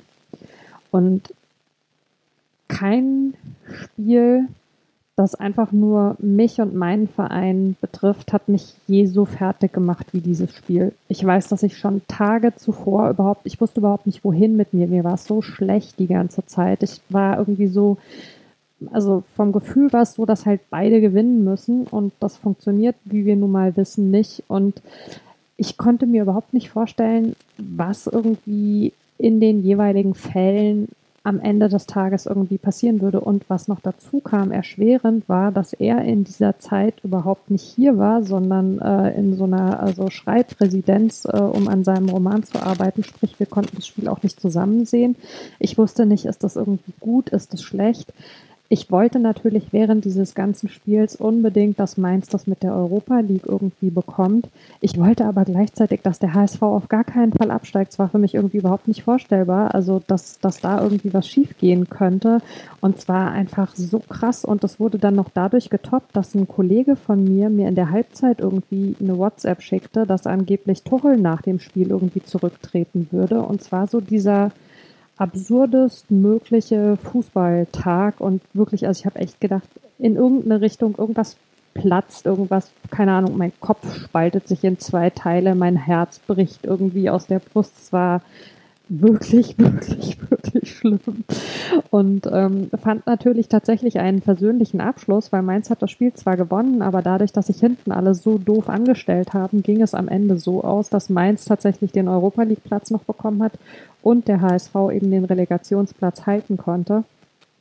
Tatsächlich ist aber Tuchel zurückgetreten. Also das wurde zwar, ähm, ich kann mich gar nicht mehr an die genaue offizielle Verlautbarung dann erinnern, die ist, glaube ich, an dem Tag nicht mehr gekommen, sondern erst einen Tag später. Und dann gab es so diesen absurden Moment, also wo äh, ja Tuchel dann oben stand mit den Spielern und gefeiert hat und wir unten einfach irgendwie so total erleichtert waren.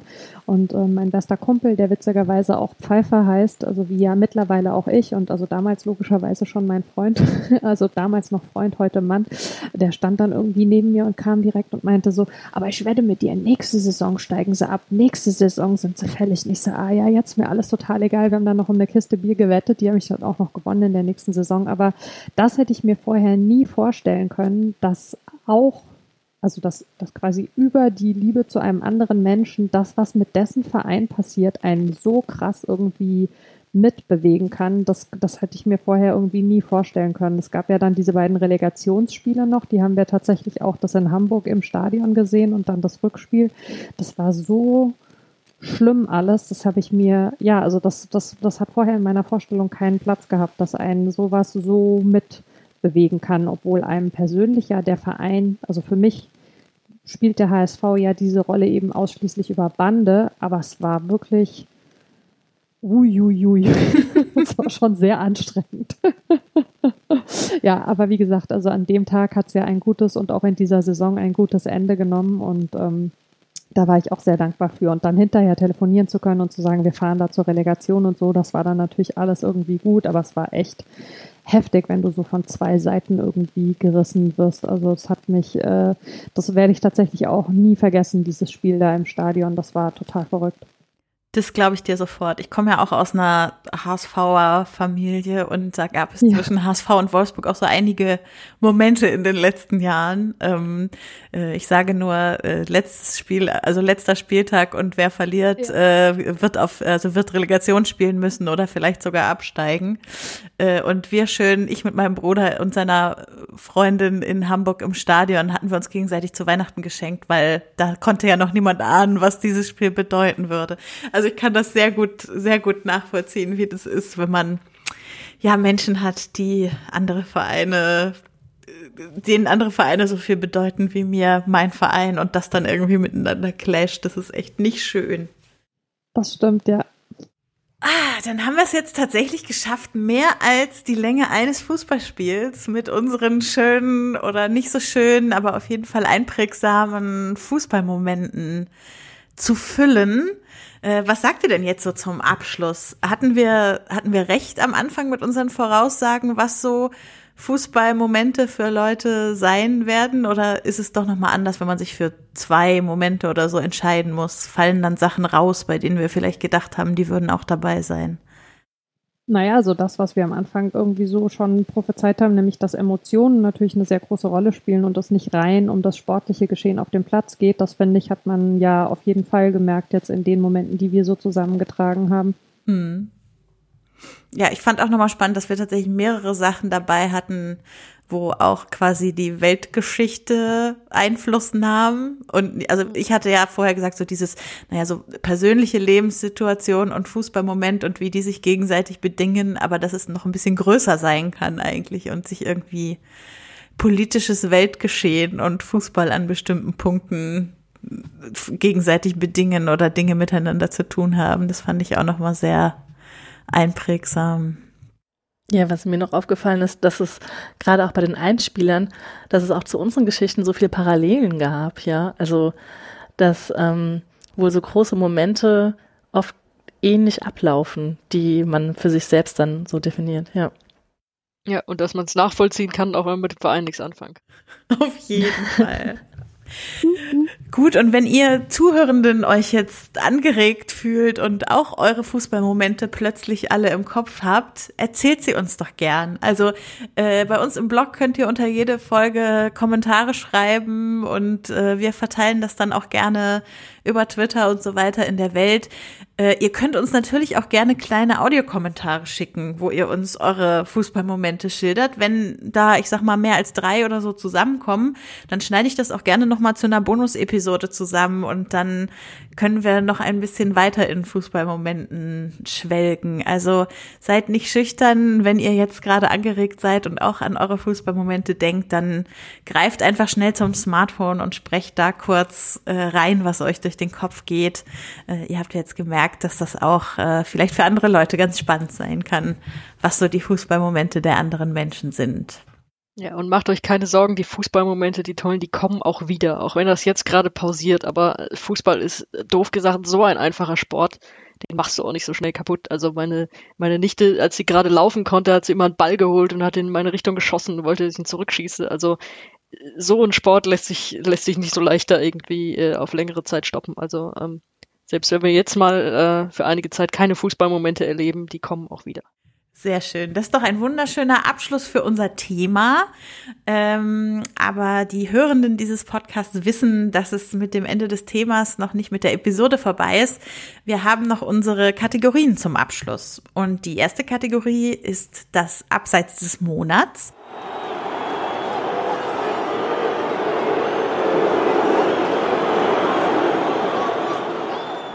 Und das stelle ich heute vor. Ähm, ja, äh, das Abseits des Monats hat diesmal zu tun mit der Klage der US-amerikanischen Frauenfußballnationalmannschaft gegen ihren Verband, äh, in der es darum geht, ähm, dass sie Equal Pay äh, möchten, also dass sie ähm, gleich bezahlt werden möchten. Diese Klage läuft im Rahmen des Discrimination Law in den USA. Ähm, wir verlinken euch da auch gerne nochmal ähm, ein, zwei Artikel in den Show Notes. Äh, hier Tami bei uns aus dem Team hat auch einen äh, sehr spannenden Artikel da darüber geschrieben, als es gerade losging mit der Klage. Und nun ist es mittlerweile so weit, dass wir bei einem Gerichtsprozess angelangt sind in dieser Klage. Und äh, Anfang März hat tatsächlich der Fußballverband der USA im Rahmen dieses Prozesses vor Gericht behauptet, ähm, die Männernationalmannschaft würde bessere Fähigkeiten besitzen und einen Job haben, der mehr von ihnen abverlangt, als er es bei den Frauen tut. Zitat Ende. Das ist natürlich, also neben der eigentlichen Tatsache, die schon ein bisschen enttäuschend ist, dass sowieso nicht gleich bezahlt wird, ist natürlich diese Aussage noch mal mehr enttäuschend, weil sie tatsächlich extrem sexistisch ist, weil sie, weil sie sagt, als Frau Fußball zu spielen äh, wäre, würde weniger Fähigkeiten verlangen und äh, überhaupt wäre es nicht so anstrengend, wie das Ganze als Mann im Profifußball zu tun. Und zum Beispiel Ellie Krieger hat sich auch auf ihrem Instagram-Kanal da sehr enttäuscht gezeigt, ähm, hat äh, zum Beispiel geschrieben, Uh, we can never and should never settle for discrimination. We will support each other and carry on the fight for every woman who came before us and every young girl who dreams of following us. Also macht da auch, glaube ich, nochmal klar, dass es natürlich bei der Klage auch, also ja, es geht um eine konkrete Mannschaft, aber insgesamt geht es auch um eine Industrie und irgendwie was Größeres als nur um die Frage, wird da jetzt die amerikanische Frauenfußballmannschaft am Ende gleich bezahlt, sondern das ist irgendwie eine politische Sache, die da gerade verhandelt wird. Und ja, auf jeden Fall hat sich der amerikanische Fußballverband da ganz schön ins Abseits geschossen mit diesen Aussagen, die da vor Gericht gefallen sind. Aber es sind ja nicht nur die äh, schlechten Momente, die so einen Monat prägen, sondern wir haben wie immer auch einen Volltreffer des Monats dabei.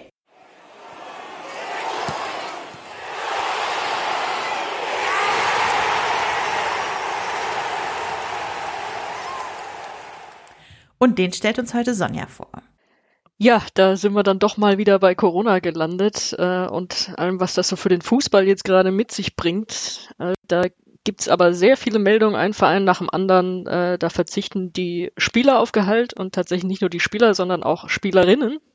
Das ist zum Beispiel bei Barca. Und da muss man natürlich sagen, die Spielerinnen verdienen ja grundsätzlich schon mal weniger. Also bei denen ist dann so ein Gehaltsverzicht von 70 Prozent in dem Fall, äh, haut natürlich noch mal mehr rein. Umso besser, dass sie das dann halt auch machen.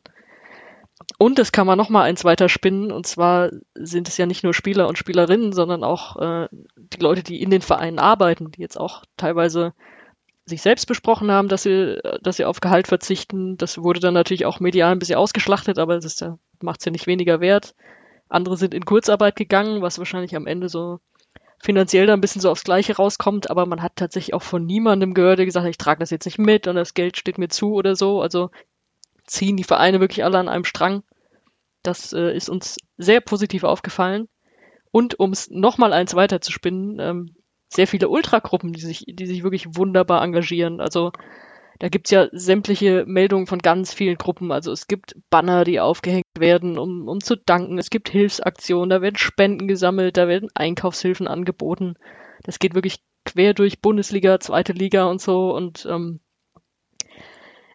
da kommen dann wieder so einige blöde Kommentare von Politikern und wer auch immer so, ach guck mal da, die Ultras können ja auch nett so, ach ja, ne, schön, dass du es auch mal merkst. Also da ist wirklich, da ist wirklich viel Engagement dahinter und das ist, das ist so toll zu sehen. Und ich glaube so, dass das allergrößte, den allergrößten Respekt muss man da mal nach Bergamo schicken. Also die Ultras von Bergamo, die haben, glaube ich, einfach mal ein Krankenhaus mit aufgebaut. Also die wurden gefragt, könnt ihr helfen? Und zack waren die da und, und äh, haben damit angepackt. Also da ist, da wird es schwierig, auf die bösen Ultras zu schimpfen, auf, auf die man an verschiedenen Stellen dann auch immer schimpft, weil ähm, die sich da wirklich sehr hervortun. Und äh, oft auch in Zusammenarbeit mit dem Verein, muss man sagen. Also dass die Vereine das auch weitertragen, weiter teilen, mitmachen und so. Also das ist ein sehr schönes Zusammenspiel, muss man sagen. Ist dann doch mal in dieser Krise auch was, was man positiv hervorheben kann, wieder untereinander gearbeitet wird. Und den müssen wir unbedingt verlinken. Unsere liebe Sue hat äh, auf Twitter gesammelt, was so die, vor allem die Ultragruppen so an Aktionen starten und sammelt da, glaube ich, auch noch weiter. Also den müssen wir dann äh, gerne nochmal prominent verlinken. Und wenn ihr da noch was habt, was noch nicht drin ist, dann immer dazu. Also da ist schon ganz schön viel zusammengekommen und würde mich freuen, wenn wir den noch ein bisschen ausweiten können.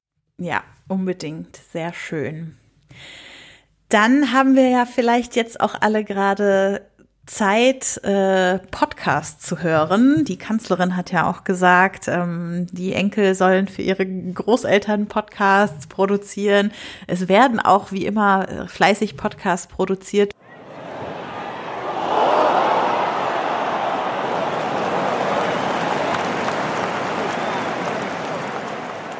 Und natürlich haben wir da auch diesmal wieder einen Podcast-Tipp mitgebracht. Mara, was ist unser Tipp diesmal?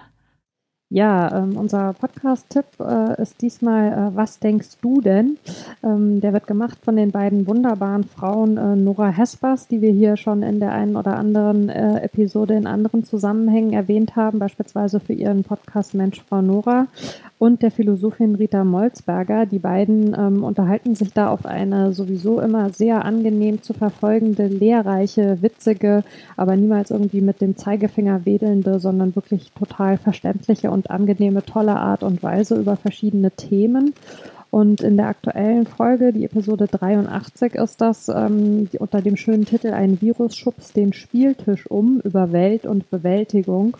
Ähm, sprechen Sie darüber, was äh, die aktuelle Situation mit uns macht. Ähm, die beiden machen das auch immer ganz prima, finde ich, dass sie auf der einen Seite ähm, ganz klar darauf verweisen, ähm, dass natürlich äh, viele von uns in einer sehr privilegierten Situation sind, ähm, dass aber auch in dieser privilegierten Situation so eine Ausnahmesituation wie die im Moment natürlich was mit Menschen macht und ähm, ich fand, äh, das war diesmal wirklich also besonders toll, so dieses zu hören, was, was macht man sich für Gedanken, was, was passieren für emotionale Dinge, ähm, wo müssen wir Distanz akzeptieren, wo können wir aber auch Nähe erhalten. Und einfach so dieses, was die Pandemie so im Kleinen und im Großen wie uns macht ähm, und was, was das vielleicht auch als Gesellschaft für uns bedeutet im Sinne von, welche Themen müssen wir neu verhandeln. Das war wirklich sehr, sehr empfehlenswert und mit dem nötigen Ernst, aber auch der gebotenen Heiterkeit kann ich nur sehr empfehlen. Ja, ich auch auf jeden Fall. Hat äh, mich gut durch die letzte Woche begleitet, diese Episode. Dann sind wir quasi äh, in unserem Abschlussverkündigungssegment äh, angelangt. Äh, aber bevor wir da so in die üblichen Schleifen kommen, haben wir noch einmal besondere Grüße vorbereitet. Jasmina. Ja, also Corona belastet ja momentan die ganze Welt. Es gibt aber einzelne Personen, die das Schicksal zusätzlich hart getroffen hat. Ähm, einer unserer treuen Hörer muss seit längerem im Krankenhaus seine Zeit verbringen und wir alle vom Fruchtteam möchten ihn ganz herzlich grüßen. Lieber Marcel, wir alle vom Fruchtteam schicken dir ganz, ganz, ganz viel Kraft zu dir ins Krankenhaus. Ähm, wir freuen uns, dass wir zu deinen Lieblingsfußball-Podcasts gehören und hoffen, dass wir durch diese Folge ähm, dich einfach ein bisschen in die verschiedenen Stadien und Momente mitnehmen konnten und äh, du dadurch ein bisschen Ablenkung bekommen hast. Und ähm, wir haben für dich eine kleine Überraschung gepackt und hoffen, dass sie dich trotz Corona erreichen wird ja, liebe Grüße von uns vom ganzen Team. Und ich bedanke mich bei euch, dass ihr dabei wart. Äh, vielleicht noch mal äh, ganz kurz zum Abschluss, dass alle noch mal genau hören, wer hier heute Fußballmomente geteilt hat. Das war einmal Jasmina. Jasmina, wo findet man dich noch mal im Internet? Also man findet mich auf Twitter und dort heiße ich Frau Mima mit IE geschrieben. Schön, dass du dabei warst. Schön, dass auch du dabei warst, Mara. Ja, äh, ich war sehr gerne dabei. Danke dir für die tolle Moderation, Becky. Und mich findet man unter Wortpiratin. Und Sonja, auch vielen Dank für deine emotionalen Fußballmomente. Ja, ich danke auch und bin zu finden unter Sonja Riegel bei Twitter und Instagram. Genau, und mich findet man äh, auch unter äh, bei Twitter und Instagram unter @genderbeitrag. Ansonsten erreicht ihr uns von Früff auch über die verschiedenen Social Media Kanäle von Früff, sei es über Twitter, Instagram oder Facebook. Jeweils, wenn ihr dort nach Früff Podcast sucht, werdet ihr uns finden und vor allem auf Twitter nehmen wir auch immer gerne eure Vorschläge für unsere Kategorien Abseits des Monats und Volltreffer des Monats entgegen. Also die Hashtags Früff Abseits und Früff Volltreffer dürfen gerne noch ein bisschen mehr gefüllt werden. Zum Abschluss fragt ihr uns ja oft, wie ihr uns finanziell unterstützen könnt. Da äh, sind wir ja immer noch so ein bisschen, dass wir sagen, hm, es gibt vielleicht andere, die das mehr brauchen und wechseln da so ein bisschen die Organisation durch. Und Mara stellt einmal unser heutiges Spendenziel vor. Genau, unser ähm, Spendenziel für die heutige Sendung in der aktuellen Situation äh, ist der Verein Armut und Gesundheit in Deutschland. Ähm, die sitzen in Mainz. Der Vereinsvorsitzende Gerhard Trabert äh, hat da viel ähm, bewegt in den letzten Jahren, was die Unterstützung von sozial benachteiligten Menschen angeht. Äh, ein Projekt ist das Arztmobil, mit dem sie die Gesundheitsversorgung von Wohnungslosen ähm, sicherstellen, äh, was natürlich äh, gerade jetzt in der Situation besonders schwierig ist, weil wohin gehen Menschen, äh, die kein Zuhause haben, wenn wir alle zu Hause bleiben sollen und wie kann man deren Versorgung und Sicherheit eben garantieren. Er war kürzlich auch ähm, auf Lesbos äh, im Flüchtlingscamp Moria und hat sich da ähm, um die Menschen gekümmert, ähm, ist momentan auch sehr aktiv in der Medienarbeit, ruft eben zu Solidarität auf und dazu äh, nicht zu vergessen, äh, wie viele Menschen es tatsächlich gibt, denen es deutlich, deutlich, deutlich, man kann das gar nicht äh, genug betonen, schlechter geht und die unsere Unterstützung in dieser Situation ja dringend brauchen und warnt davor, den Blick jetzt zu sehr nach innen und auf sich selbst zu richten und diese Menschen zu vergessen. Und ähm, wir würden uns freuen, wenn ihr das Geld, was ihr uns zudenken würdet in der aktuellen Situation, ähm, eben dem Verein Armut und Gesundheit in Deutschland zukommen lasst. Genau. Und ansonsten sind ja auch immer, auch das wisst ihr wahrscheinlich schon, äh, Unterstützung in Form von Likes und Retweets und äh, Weiterempfehlungen des Podcasts und auch vielleicht mal die ein oder andere Bewertung oder Rezension in eurer Podcast-App oder bei Apple Podcast. Der schönste Applaus für uns und ja, damit verabschieden wir uns in den Morgen, Mittag, Abend oder wann auch immer ihr das hier jetzt gehört habt und hoffen, dass ihr noch ganz viel an eure schönen Fußballmomente denken könnt. Bis bald. Tschüss. Tschüss. Ciao. Ach komm, Frau, mach doch rhythmische Sportgymnastik.